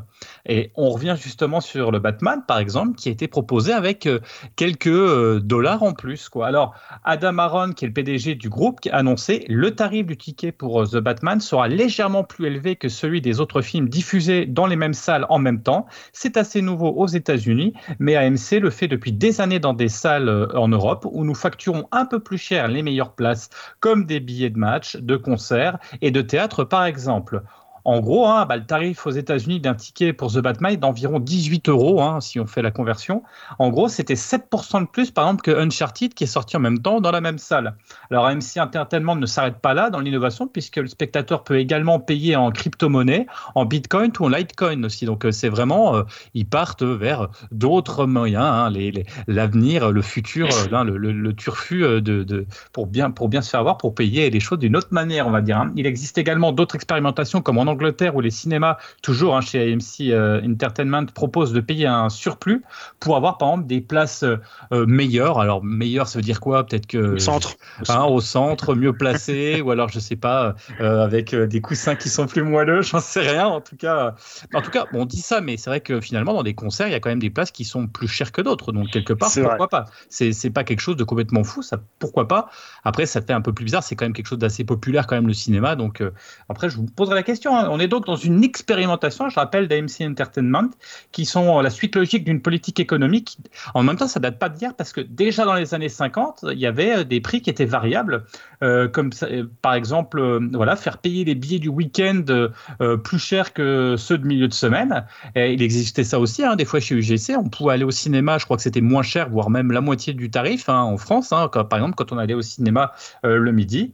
Alors je sais pas, moi, très cher collègue, est-ce que vous êtes prêt à payer plus cher pour avoir une meilleure place? Ou vous considérez que euh, c'est normal peut-être de payer euh, plus cher un film plutôt qu'un autre? Est-ce que Batman, par exemple, vaut plus que, que euh, Licorice Pizza, Licorice Pizza, par exemple, qu'on avait vu Est-ce que comment, comment on juge de la qualité d'un film? Alors, je vois que les doigts se lèvent, je crois que Julien avait démarré. Qu'est-ce que tu en penses? Oui, parce qu'en fait, je ne comprends pas le principe quand tu parlais d'expérimentation pour juste dire on va faire payer les gens plus cher. Parce que, en fait, une expérimentation, c'est de proposer quand même quelque chose de différent ou de plus. par exemple, on pourrait dire euh, si tu as l'air balcon, bah, tu seras logé balcon euh, si tu payes plus. Mais là, c'est juste parce qu'ils considèrent que Batman, euh, c'est un film plus important qu'Uncharted et ils te disent tu vas payer 7% en plus. Et c'est une expérimentation. Bah, moi, je ne veux pas faire cette expérimentation, je ne veux pas payer en plus. Alors, si on me propose un service différent, Ok, si on me dit tu vas être situé au centre plutôt que sur le côté et tu vas avoir personne à côté de toi si tu payes j'aurais pas envie de le faire, mais je comprendrais. Mais là, en fait, c'est une expérimentation, mais de leur côté pour voir si ça marche, mais qui inclut pas du tout le spectateur. En fait, le spectateur, il a pas envie de payer plus cher, en gros. Donc je ah comprends bah, pas en fait la notion. C'est eux qui, c'est eux qui ils expérimentent pour se faire plus doubler. Hein. Et ils vont en conclure quoi Que les gens ils veulent pas payer plus ou que les gens ils vont quand même payer parce qu'ils voulaient quand même voir le film et ils sont obligés de payer plus?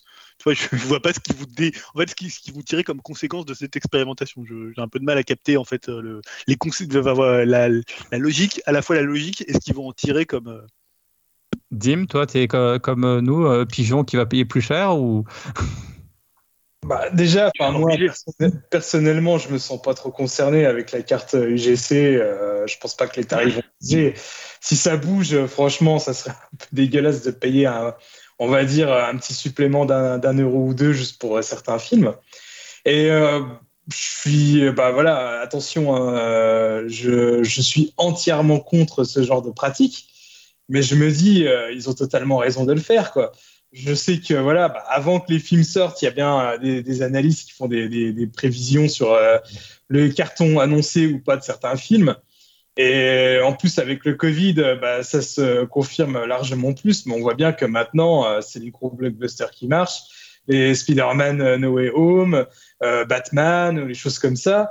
voilà, quoi. C'est le capitalisme. Hein, je veux dire, il y a du blé à se faire. Euh, ils en perdent sur certains autres films. On a bien vu le dernier duel de Ridley Scott, euh, le West Side Story de, Spielberg. Tout ça, ça marche pas. Euh, alors autant, on va dire, essayer de, se faire un petit peu de blé sur les, grosses sorties et les faire payer un peu plus cher. Hein. D'un certain côté, ils ont raison de le faire. Hein. Si ça marche, je pense qu'un gros fan de Marvel, pour un, Spider-Man ou quelque chose comme ça, il sera prêt à dépenser euh, quelques dollars de plus aux États-Unis pour aller le voir. Donc, euh, pourquoi s'en priver hein?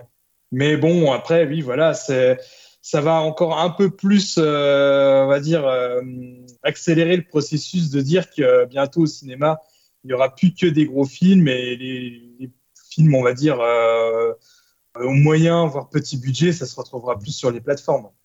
Non, puis là, le côté, la fracture sociale, les pauvres devant euh, qui vont s'éclater les yeux, et puis les riches derrière avec les pop-corn, et puis euh, le, avec euh, le, les, fauteuils ouatés qui sont confortables. Ça, fait, c'est un peu caricatural, mais si on en arrive là, ça, on, retourne au Moyen Âge, quoi. Hein. Julien, tu voulais ajouter? Non, parce que, parce que moi, le principe de payer plus cher en soi, on pourrait, je vais faire l'avocat du diable, mais on pourrait le, défendre, mais il faut qu'il soit justifié. Et pour moi, alors on comparait par rapport au concert, par rapport à, même à des spectacles, à, des, du, spectacle vivant. Le truc, c'est que aussi, alors on pourrait, oui, imaginer que tu payes plus si tu es mieux placé. Mais quand même, le cinéma, c'est pas des salles non plus. Tu vois, nous en France, c'est quoi les plus grosses salles? C'est 500 places, peut-être. Euh, il y a des, des fois des très grosses salles, mais tu es toujours quand même très très bien placé. Tu n'as pas une différence de positionnement dans la salle, à part si tu es tout devant, mais tu as des gens qui aiment bien être tout devant, tu vois, donc tu pourrais considérer que tout devant c'est euh, moins cher ou que et qu'au milieu c'est plus cher et que peut-être un peu, je sais pas, à gauche, mais en même temps, le fois on en discutait avec euh, Dim Yao, euh, et par exemple, Dim lui il est complètement à l'extérieur des, tu vois, il est presque en dehors de la salle, il est complètement sur les sièges les plus à gauche quand tu, quand tu descends une rangée, il est à droite de vous, quoi. Quand si vous descendez à droite, lui il va être sur votre droite dans les, deux sièges là où les trois sièges que, que personne ne veut occuper, ou alors quand tu, quand tu vois que c'est un couple d'amoureux voilà, qui veut pas trop regarder le film. Mais sinon, les gens, ils se mettent au milieu, tu vois. Comme... les gens, ils se mettent au milieu. Moi je, suis, un petit vicelard, je suis amateur, je me mets justement à côté des couples. au milieu des couples. voilà, je me mets les deux. Alors, euh, Greg, Greg, il justifiait par son incontinence et ça lui permettait d'aller euh, d'aller aux toilettes s'il avait besoin et pas déranger, pas déranger les gens. Et non, l'autre cas où tu pourrais euh, peut-être payer plus, c'est si le film il est plus long. On pourrait te dire finalement, bah, c'est un peu comme quand tu vois les livres qui ont plus de pages, bah, ils sont souvent plus chers parce qu'ils ont nécessité euh, plus de, de, de, de, papier pour être fabriqués. Donc, il y a un coût euh, par rapport, ou alors parce que tu as une belle couverture, ou tu vois, à une époque, on payait pour du, du son, pour euh, comment la, le côté, le, cinéma 3D. Tu vois, là, on pourrait imaginer qu'on paye si le film il dure comme Batman 3 heures. Est-ce qu'un film. Après, c'est toujours un problème. En, même temps. En même temps, petite maman, 1h15 euh, balles, c'est vrai que ça pique, quoi. ouais, mais bon, euh, je sais pas, des fois on a vu des films de 3 heures et ça pique aussi. Hein, euh, non, mais c'est vrai. Après, oui, non, non, oui, ouais, Dim. non, juste pour dire que j'avais testé ça un peu à mon insu, hein, je ne savais pas parce que je me rappellerai toujours hein, qu'on avait chroniqué le dernier Terminator qui m'a fortement déplu.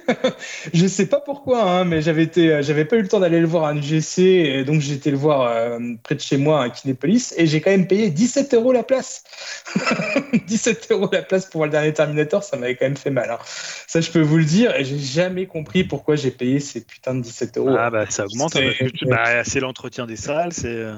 Non, mais d'habitude au Kinépolis, c'est toujours entre 12, voire quand t'as les, les sièges premium, euh, les espèces de banquettes, je crois que c'est 15 environ, mais 17 euros, j'ai pas compris. Et ça, je me l'explique toujours pas, mais bon, bref. Tout ça pour Terminator en plus. mais, mais tu vois, on a déjà, quand par exemple les gens ils vont voir du 4DX, là. Je suis jamais allé voir ça, mais tu payes plus cher euh, le, la salle. Ah, mais là, c'est 20 balles, ouais. Il y a une plus-value, il y a le. Il y a une plus-value, ouais. Il y a de l'eau, de l'eau dans la gueule, ouais. Là, la news de Jérémy, il y a zéro plus-value à juste payer plus cher parce ah que bah, ils ont décidé que c'était Batman. Mais tu vois, donc j'essaie de trouver euh, des, des, cas où finalement, par exemple, tu pourrais imaginer que les films ils sortent à un certain tarif euh, une semaine, par exemple, la, semaine de la sortie. Je sais pas, genre, je te dis n'importe quoi, c'est 20 euros. Puis après, c'est dégressif selon euh, le film, si le taux de remplissage. Tu, pourrais dire deuxième semaine, troisième semaine, Batman, bon, bah voilà, et tu pourras le voir, je sais pas, pour moins cher. Je, je dis pas que ça se fera, mais c'est un peu les jeux, hein. Regarde, les jeux vidéo, c'est bah ça. Ça commence à le prix, euh, voilà. Tu l'achètes. Bah, après, tout le monde va attendre. Du coup, tu attendras la quatrième semaine pour aller voir le film, quoi. Non, parce qu'ils peuvent considérer qu'il y a des gens, ils sont tellement fans de Batman, c'est, ils veulent absolument le voir euh, le premier jour et ils vont le voir le premier jour. Mais voilà, après, euh, évidemment, là, encore une fois, je me fais l'avocat du diable et j'espère que ça sera pas ça et qu'il y aura toujours le printemps du cinéma où tu paieras ta, séance 4 euros, que tu vois le Batman ou que tu vois Maison de retraite, quoi. Et Julien, je, te rappelle que c'est une expérimentation, bien évidemment. Donc ça n'a pas, ce n'est pas voué à continuer. C'est les, gens. tu, sais, tu, sais, que le monde euh, tourne bien et va dire ah mais non c'est l'arnaque. On va plutôt mettre moins cher les, les, séances pour que ça soit le plus démocratique et, et possible. Tu vois. Donc non, je, ne m'inquiète pas du tout. C'est il y a loin de moi l'idée qu'on nous arnaque. Dim? Non, juste pour dire, tu aurais dû euh, intituler ta news des hommes pigeons pour l'homme chauve-souris, tu vois. on, le notera. On, va noter ça. C'est vrai, c'est pas mal. Bon, ouais, bah écoutez, je crois qu'on a, on a fait le tour de nos news hein, euh, et bah, je, vais, je vais enchaîner. Hein, je, je, je, me, je, je, fais mon autopromotion et je vais enchaîner euh, sur euh, la chronique rétro cette semaine. Alors, une chronique rétro qui. on a beaucoup de choses qui sont parties, qui sont avancées. Hein. On a du, il, y a du, il y a du dinosaure où j'ai fait une première partie, il y a du Miles Davis où, où j'ai fait une première partie. Mais là, non, j'ai dit, après tout, c'est moi qui les écris, donc euh, je fais ce que je veux, c'est ça qui est bien. Et là, on est parti sur autre chose. Alors, amis auditeurs, si comme Dim et Yao, euh, vous avez fondu en voyant la relation entre le Mandalorien et Grogu, hein, cette chronique est faite pour vous.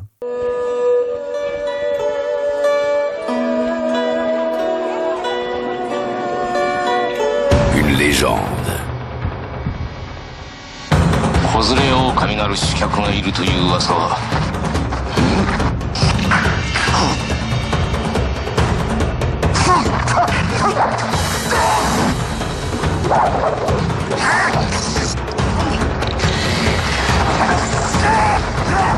Un loup solitaire. On m'a mis trop de gros. Combien? Baby Carte, le loup à l'enfant. Alors je sais pas vous, mais quand j'étais ado et jeune adulte quand même, j'adorais aller chercher dans mon marchand de journaux préféré les magazines hebdomadaires. Alors c'était de la musique, du cinéma ou encore euh, du jeu vidéo. Et il y en avait un que j'affectionnais tout particulièrement, c'était ce bon vieux Mad Movies. Alors j'ai découvert des pépites méconnues, voire inconnues, que les journalistes euh, du Canard avaient le don de nous donner envie d'explorer hein, des continents complètement inconnus. C'était quand même assez génial euh, pour ça.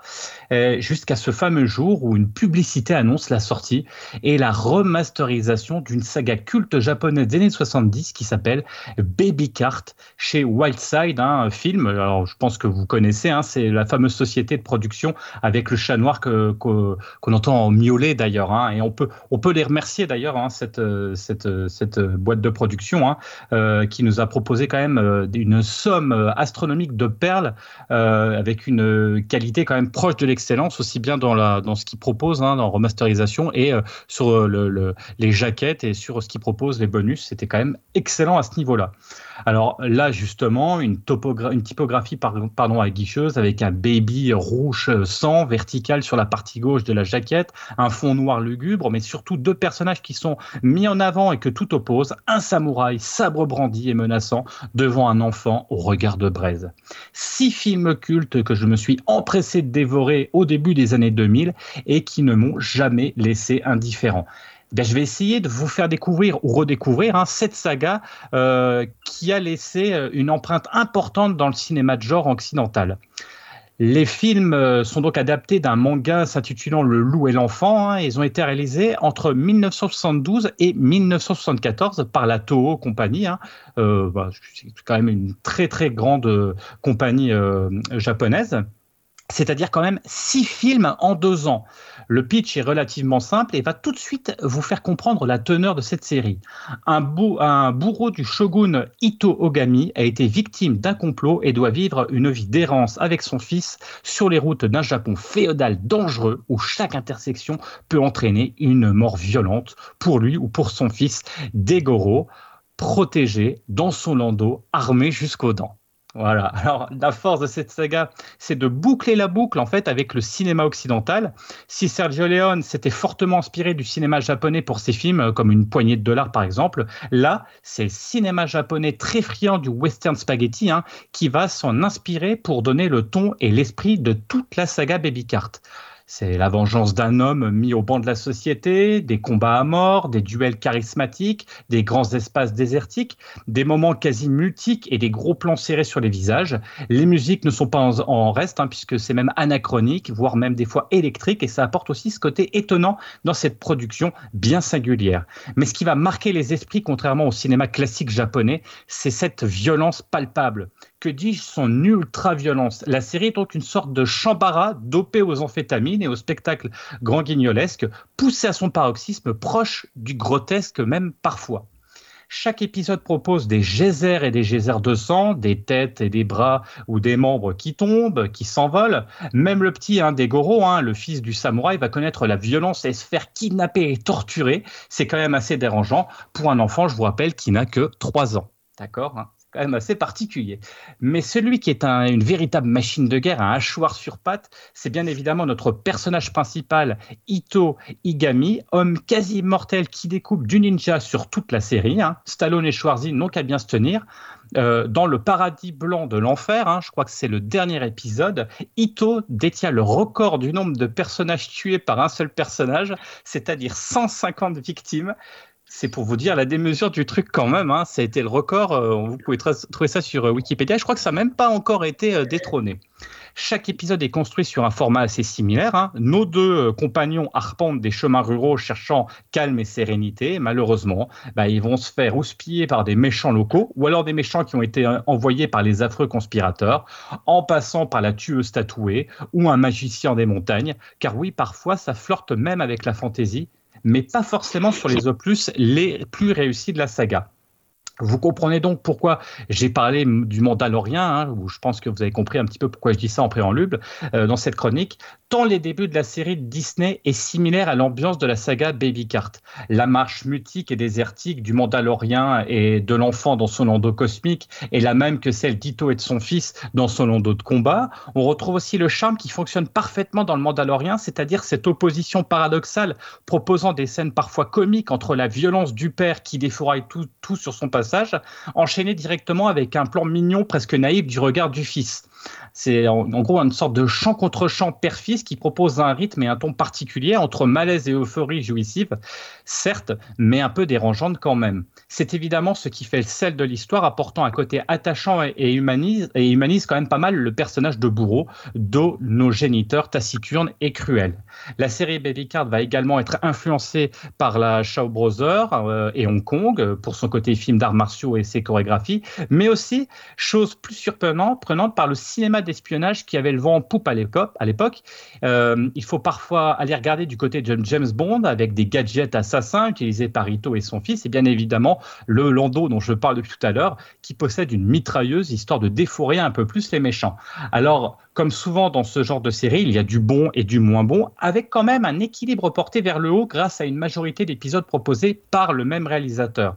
Les trois premiers ont été tournés la même année, en 1972, avec le même bon réalisateur Kenji Mizumi.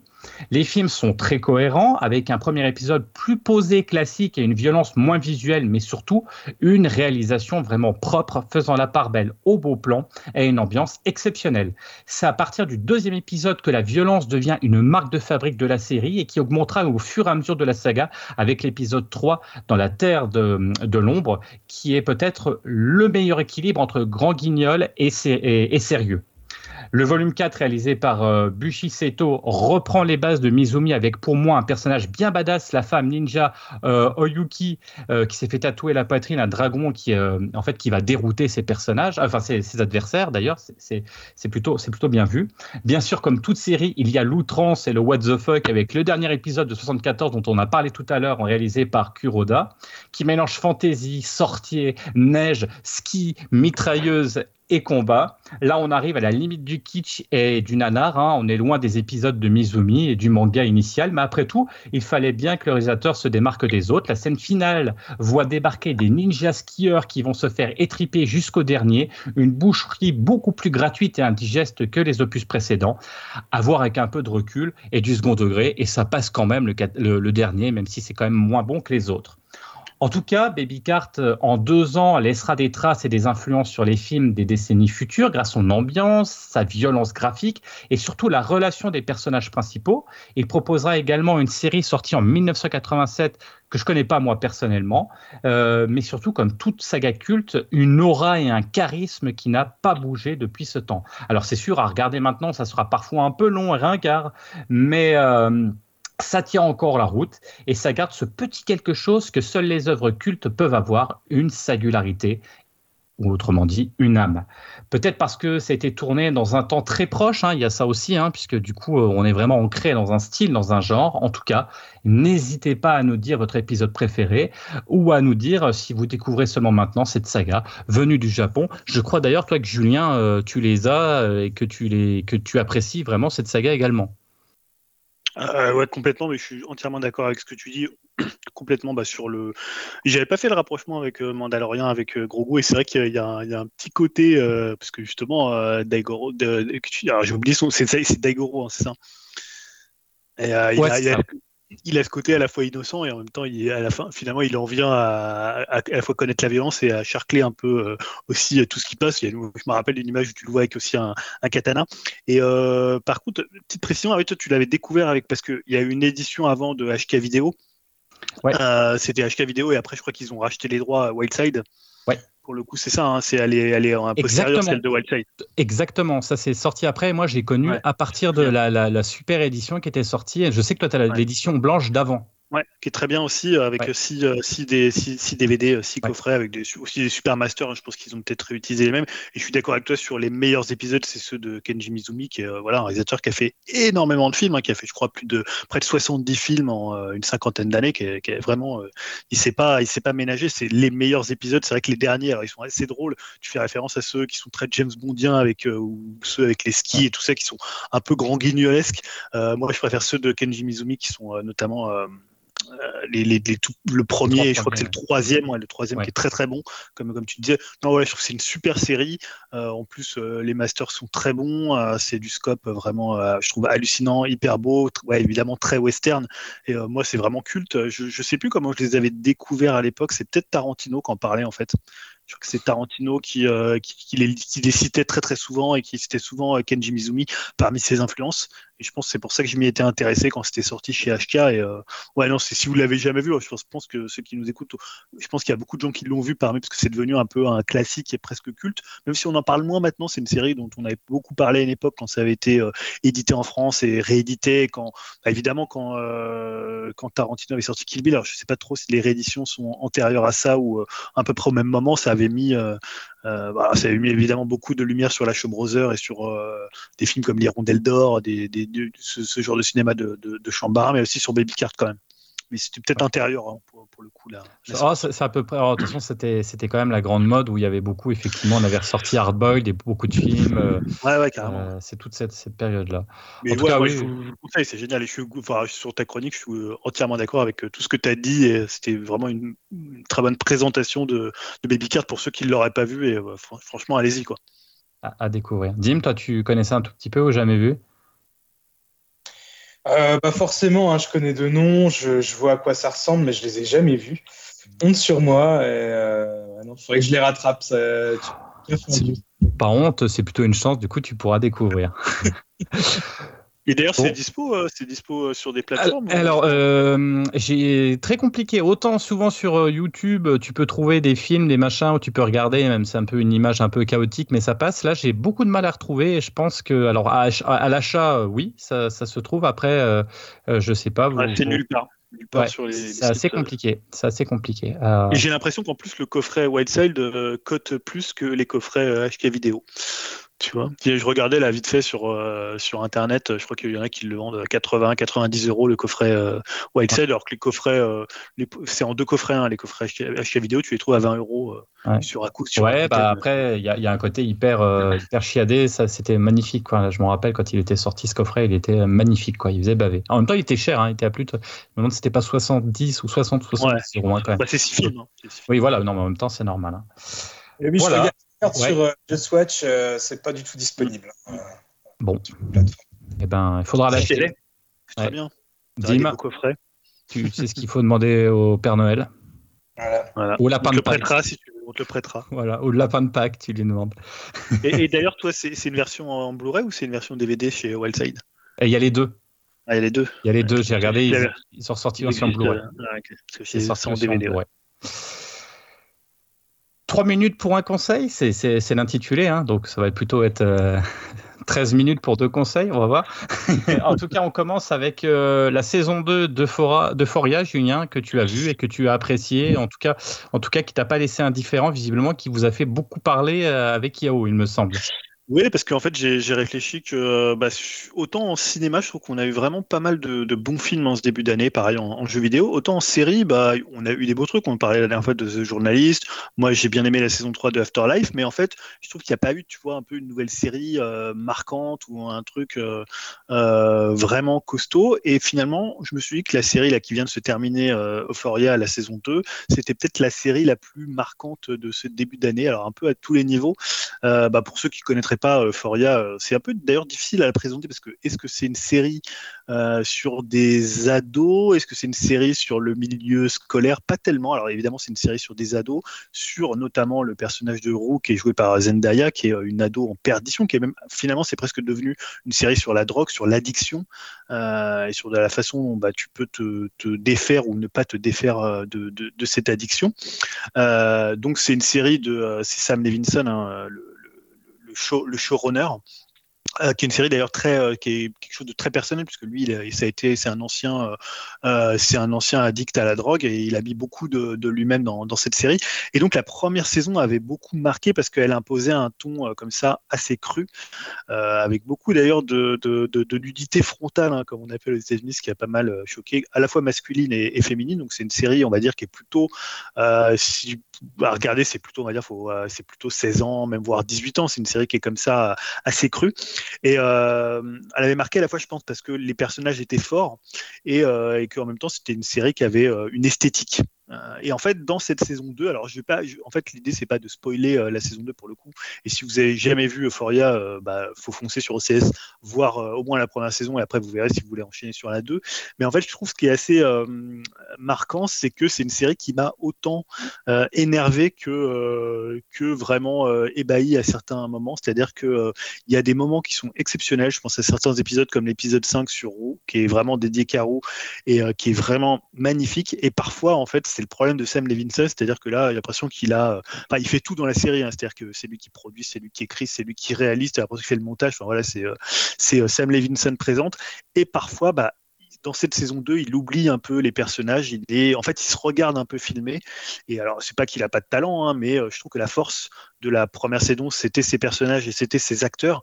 Et en fait, dans cette saison 2, bah, il oublie un peu tout ça. Donc, euh, parfois, il fait des effets. Il y a des, beaucoup de fêtes, hein, de fêtes alcoolisées. Donc, voilà, il va faire beaucoup d'effets avec la musique, avec sa caméra. Il va faire euh, voilà, beaucoup de choses un peu tape à l'œil, ce qu'il faisait déjà un petit peu dans la saison 1, mais c'était vraiment euh, rattrapé et maintenu en fait en cohérence par la qualité d'écriture des personnages.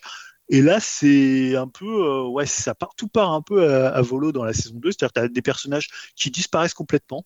Alors, par exemple, on en avait parlé avec Yao, mais tu as Mackay qui était un personnage assez important de la, saison 1, bah, qui est presque pas présent. Tu as le personnage de Kat qui était aussi un personnage. Apparemment, ce que j'ai lu, c'est qu'ils sont plus ou moins embrouillés entre Sam Levinson et l'actrice et qu'en fait, il aurait coupé des tonnes de scènes de, euh, du, du, donc de, du personnage de Kat. Donc voilà, ça pourrait expliquer pourquoi elle n'est pas là.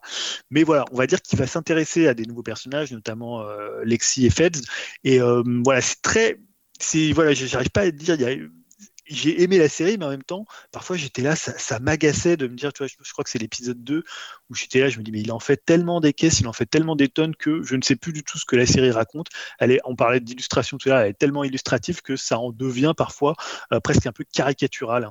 Euh, ouais, tu voulais dire, Jeanne C'est, euh, ça me fait. Est-ce que ça ressemble un petit peu à du Larry Clark, ce que tu me dis? J'ai vraiment le sentiment qu'on retrouve un peu le côté, euh, le gars qui essaye de dépeindre aussi la société américaine, un peu des, des bas-fonds des, des, des, jeunes. non, on est, on est moins dans le côté peut-être presque journaliste de, de, Larry Clark, quoi, qui montre quelque chose de. Ouais, ouais je suis peut-être que. En fait, je trouve que Larry Clark, il a un côté un peu plus observateur d'un milieu. Euh, là, en fait, c'est pas parce que finalement, au bout d'un moment, c'est plus du tout une série euh, sur des jeunes américains, tu vois. C'est une série sur les personnages qui met en scène, mais ça, je trouve que ça n'a pas valeur d'universalité. D'ailleurs, c'est ce qui a été un peu dangereux avec la série. Et la série a eu des, enfin, c'est pas des soucis par rapport à ça, mais il y a eu un, je crois que c'est deux jeunes filles qui, euh, je, crois qu'elles sont suicidées plus ou moins influencé par la série. évidemment, c'est toujours compliqué de dire euh, c'est influencé, mais voilà, euh, il y a eu un procès comme ça qui a été fait notamment euh, dans les associations qui luttent contre la drogue en disant c'était une série qui faisait l'apologie de la drogue, alors que honnêtement pas du tout. vous voyez des épisodes, c'est même horrible. Et, d'ailleurs Zendaya, elle arrive à un niveau, je trouve, d'acting complètement dingue et c'est vraiment des trucs où t'as pas du tout envie d'être une junkie. Hein, c'est même pas de prendre de la drogue pour le coup. Hein, c'est même pas d'aller en soirée et de se prendre un extra ou un truc comme ça. C'est vraiment là, c'est l'addiction le manque, le mensonge, le truc où tu détruis ta propre vie et la vie de tes, euh, proches. Donc voilà, je pense que non, la, série, elle n'a pas ce côté. Si elle a un côté peut-être documentaire dans ce que tu parlais, c'est plus sur le rapport à la drogue, à l'addiction que la jeunesse en fait. Autant dans la première saison, il y avait quand même ce côté où euh, bah, on les voit. Là, tu les vois presque plus en milieu scolaire pratiquement. C'est-à-dire que là, tu les vois en train parfois de faire des fêtes, de se retrouver, mais la série, elle a tu as l'impression qu'elle est hors sol, tu vois, qu'elle a plus du tout d'ancrage euh, dans une ville, elle a plus du tout d'ancrage dans une euh, réalité euh, du, du, quotidien de ces jeunes-là. Elle est complètement hors sol. D'ailleurs, les deux derniers épisodes, c'est, je spoil juste un peu, mais c'est une pièce de théâtre avec un espèce de truc un peu méta qui remet en scène toute la série. Donc en fait, tu plus, es, dans le spectacle de l'école, tu es dans un lieu clos, mais ça te montre bien qu'à un moment donné, tu plus dans une réalité euh, euh, comme peuvent l'être d'autres séries sur les ados ou des séries que mmh. nous on a connues quand on était ados. Je sais pas, Art Laker à vivre, bah, tu savais que c'était une série sur les ados dans leur milieu. Là, c'est plus du tout ça, c'est presque de l'expérimentation. Euh, c'est à la fois très très beau, parfois, parfois il va te mettre trois minutes, trois minutes de musique et il va te. Enfin, parfois c'est très très fort, parfois ça fonctionne et en même temps, parfois c'est agaçant. Alors je sais qu'Yao, il est pas trop de cet avis et qu'il a adoré cette saison 2 et que voilà, ça l'a vraiment euh, retourné. Moi, je trouve que c'est parfois un peu too much.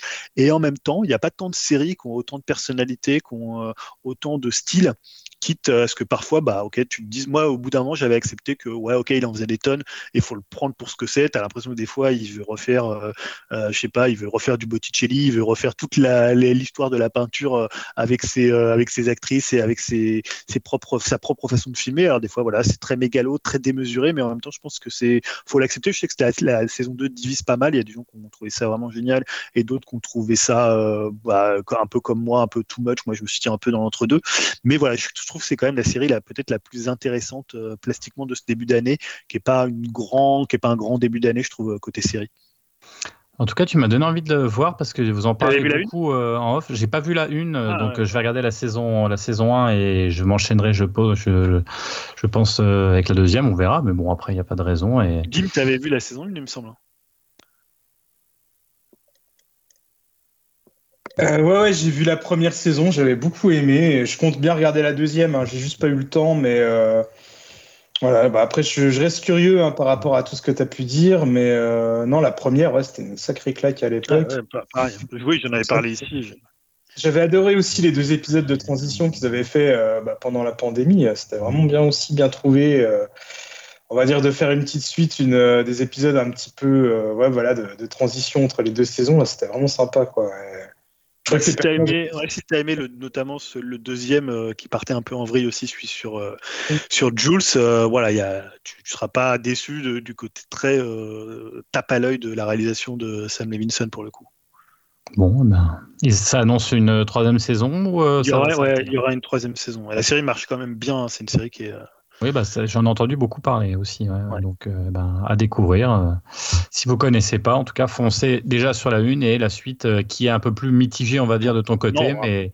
J'aime bien son. Et puis, si vous voulez voir, il y a beaucoup, on voit beaucoup de bits. Si vous voulez voir des bits, hein, c'est l'occasion. Ah, écoute, Dessin aussi, hein, c'est une série qui a beaucoup de nudité. Ah, c'est bien. Voilà. Au moins, il n'y a pas ça change. C'est ce que j'allais dire, il est là pour tout le monde. Mais, c'est vrai que la série s'est fait aussi critiquer sur ça, sur ce côté, tu sais, euh, de montrer de la nudité pour montrer de la nudité. Alors, je sais plus s'il y a un terme américain euh, euh, qui décrit ça. c'est vrai que souvent, la série le fait. Il y a notamment, je trouve, une scène assez, drôle dans l'avant-dernier épisode, justement, où il joue sur ça. Et c'est, moi, je trouve ça toujours assez, assez marrant. Et d'ailleurs, il y a des bits aussi et des prothèses aussi. J'ai lu ça. Il n'y a, pas ah. que des vrais, il y a pas que des vrais bits. Hein, c'est comme dans ah. beaucoup de films toujours. Des fois, on dit ah tiens, je me rappelle, c'était pour Boogie Night. On disait oui, c'est, euh, c'est en fait c'est le sexe de, euh, de Paul Thomas Anderson. Enfin, il y avait plein de légendes comme ça qui circulaient, mais parfois c'est des prothèses. Hein, voilà. On va faire pareil, une chronique rétro là-dessus. Bon, on... Euh, on... va finir avec un conseil. Alors attention, attention là, c'est une, c'est là, là tu, tu, vas vers quelque chose, Dim, euh, qui est quand même euh, un peu scabreux. Attention, là, on va parler quand même d'un des, enfin moi, un de mes films qui m'a le plus marqué. Et là, c'est un remake. Déjà, j'annonce quand même avant que, avant de te laisser parler hein, sur évidemment Massacre à la tronçonneuse, j'annonce quand même rien que le titre où je sais plus où j'avais lu quand il disait oui, je crois que c'était le qui avait dit euh, oui, le film est aussi euh, violent et aussi gore que le film de Toby Hooper. Alors déjà là, moi je grinçais des dents parce qu'il n'y a quasiment pas une goutte de sang dans l'original puisque ça jouait sur vraiment sur l'horreur et sur presque le cauchemar puisque finalement c'est une nana qui court, qui arrive pas à courir et qui se fait cavaler par un mec une tronçonneuse. C'est juste ça le film et c'est ça qui est hyper flippant. Et d'ajouter du gore, euh, je vois pas en quoi ça pourrait apporter quelque chose. Donc moi je suis très dubitatif. Est-ce que tu vas réussir à me le vendre ou est-ce qu'au contraire tu vas dire ouais non non le regarde pas c'est une bouse. Et eh ben, écoute, justement, je suis hyper curieux de, ton conseil là. Alors, il me semble que j'avais vu en plus le titre là euh, où l'auteur disait euh, J'ai bien capté l'essence du premier et tout. C'est ça. Euh, et j'ai mis pas mal de gore et l'auteur de l'article a bien précisé entre parenthèses il n'a rien compris. et du coup, voilà. Et en fait, c'est pas c'est pas un remake. Ah. je vous préviens, hein, je vais pas vous parler d'un grand film d'horreur mais plutôt d'un bon divertissement pour les amateurs du genre.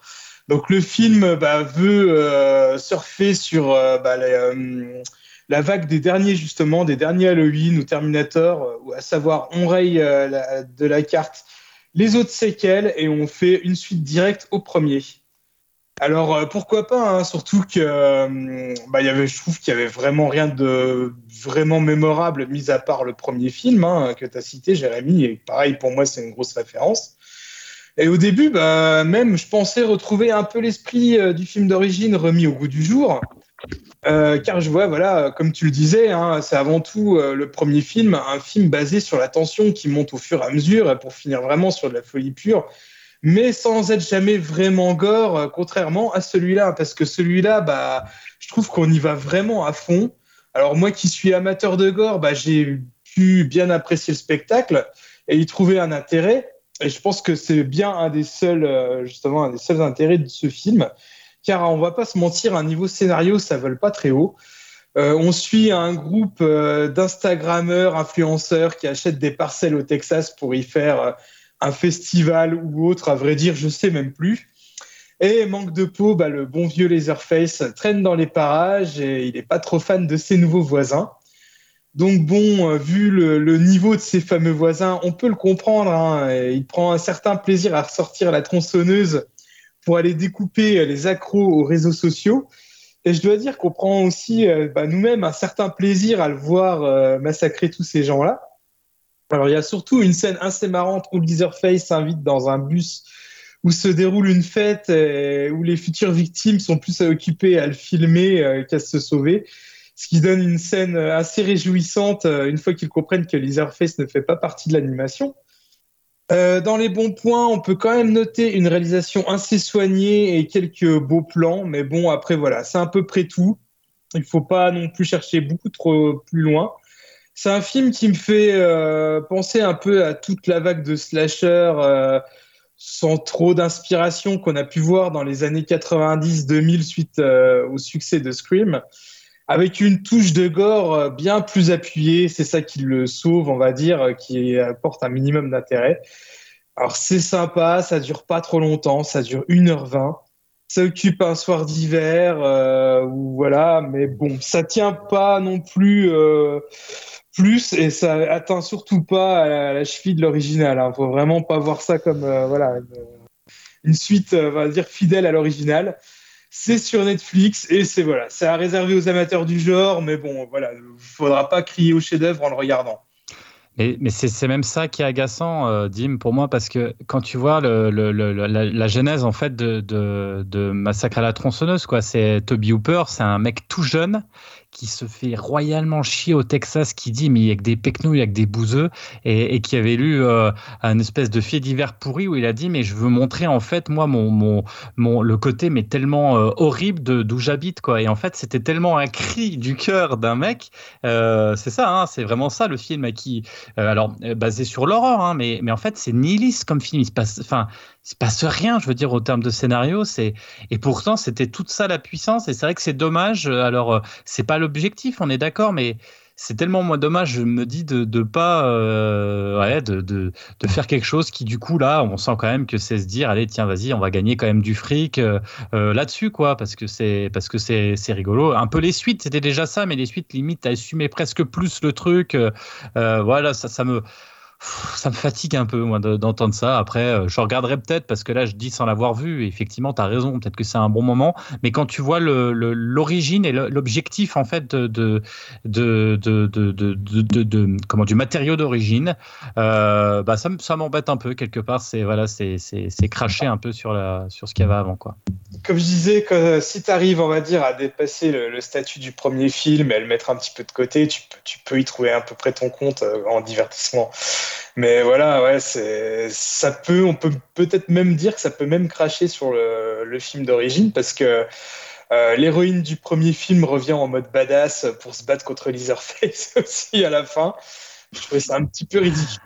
Euh, je sais pas si c'est la même actrice, je peux vraiment pas dire, mais voilà, ouais, c'est quand même un peu.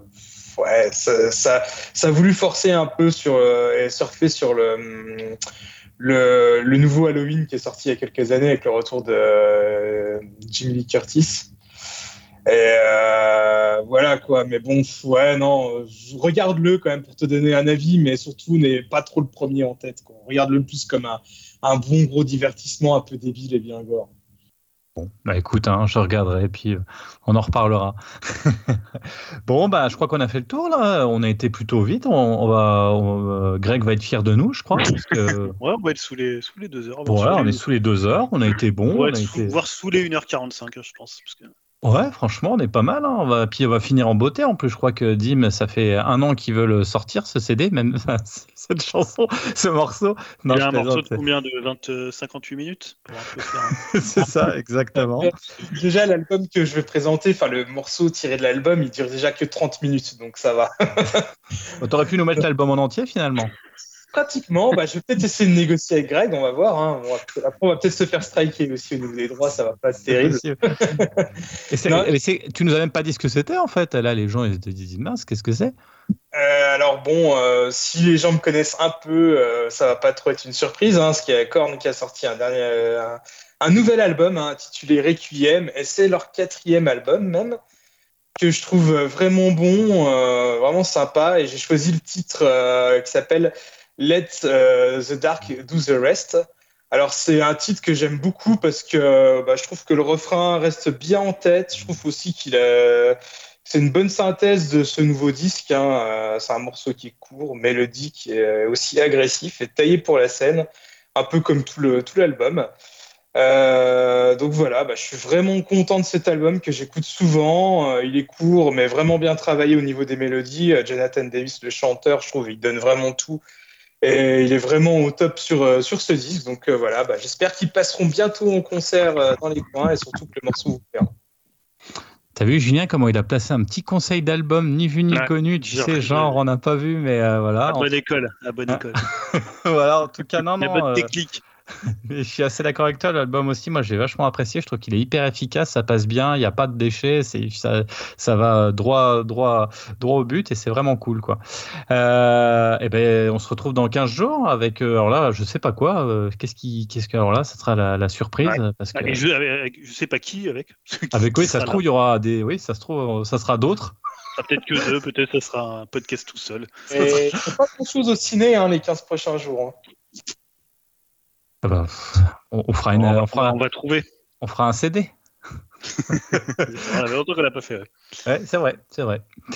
Bon, bah, salut à vous, euh, à bientôt. Et puis, euh, et puis on se retrouve euh, normalement, tous ensemble dans 15 jours. Salut à tous. Allez, salut à tous. Salut à tous.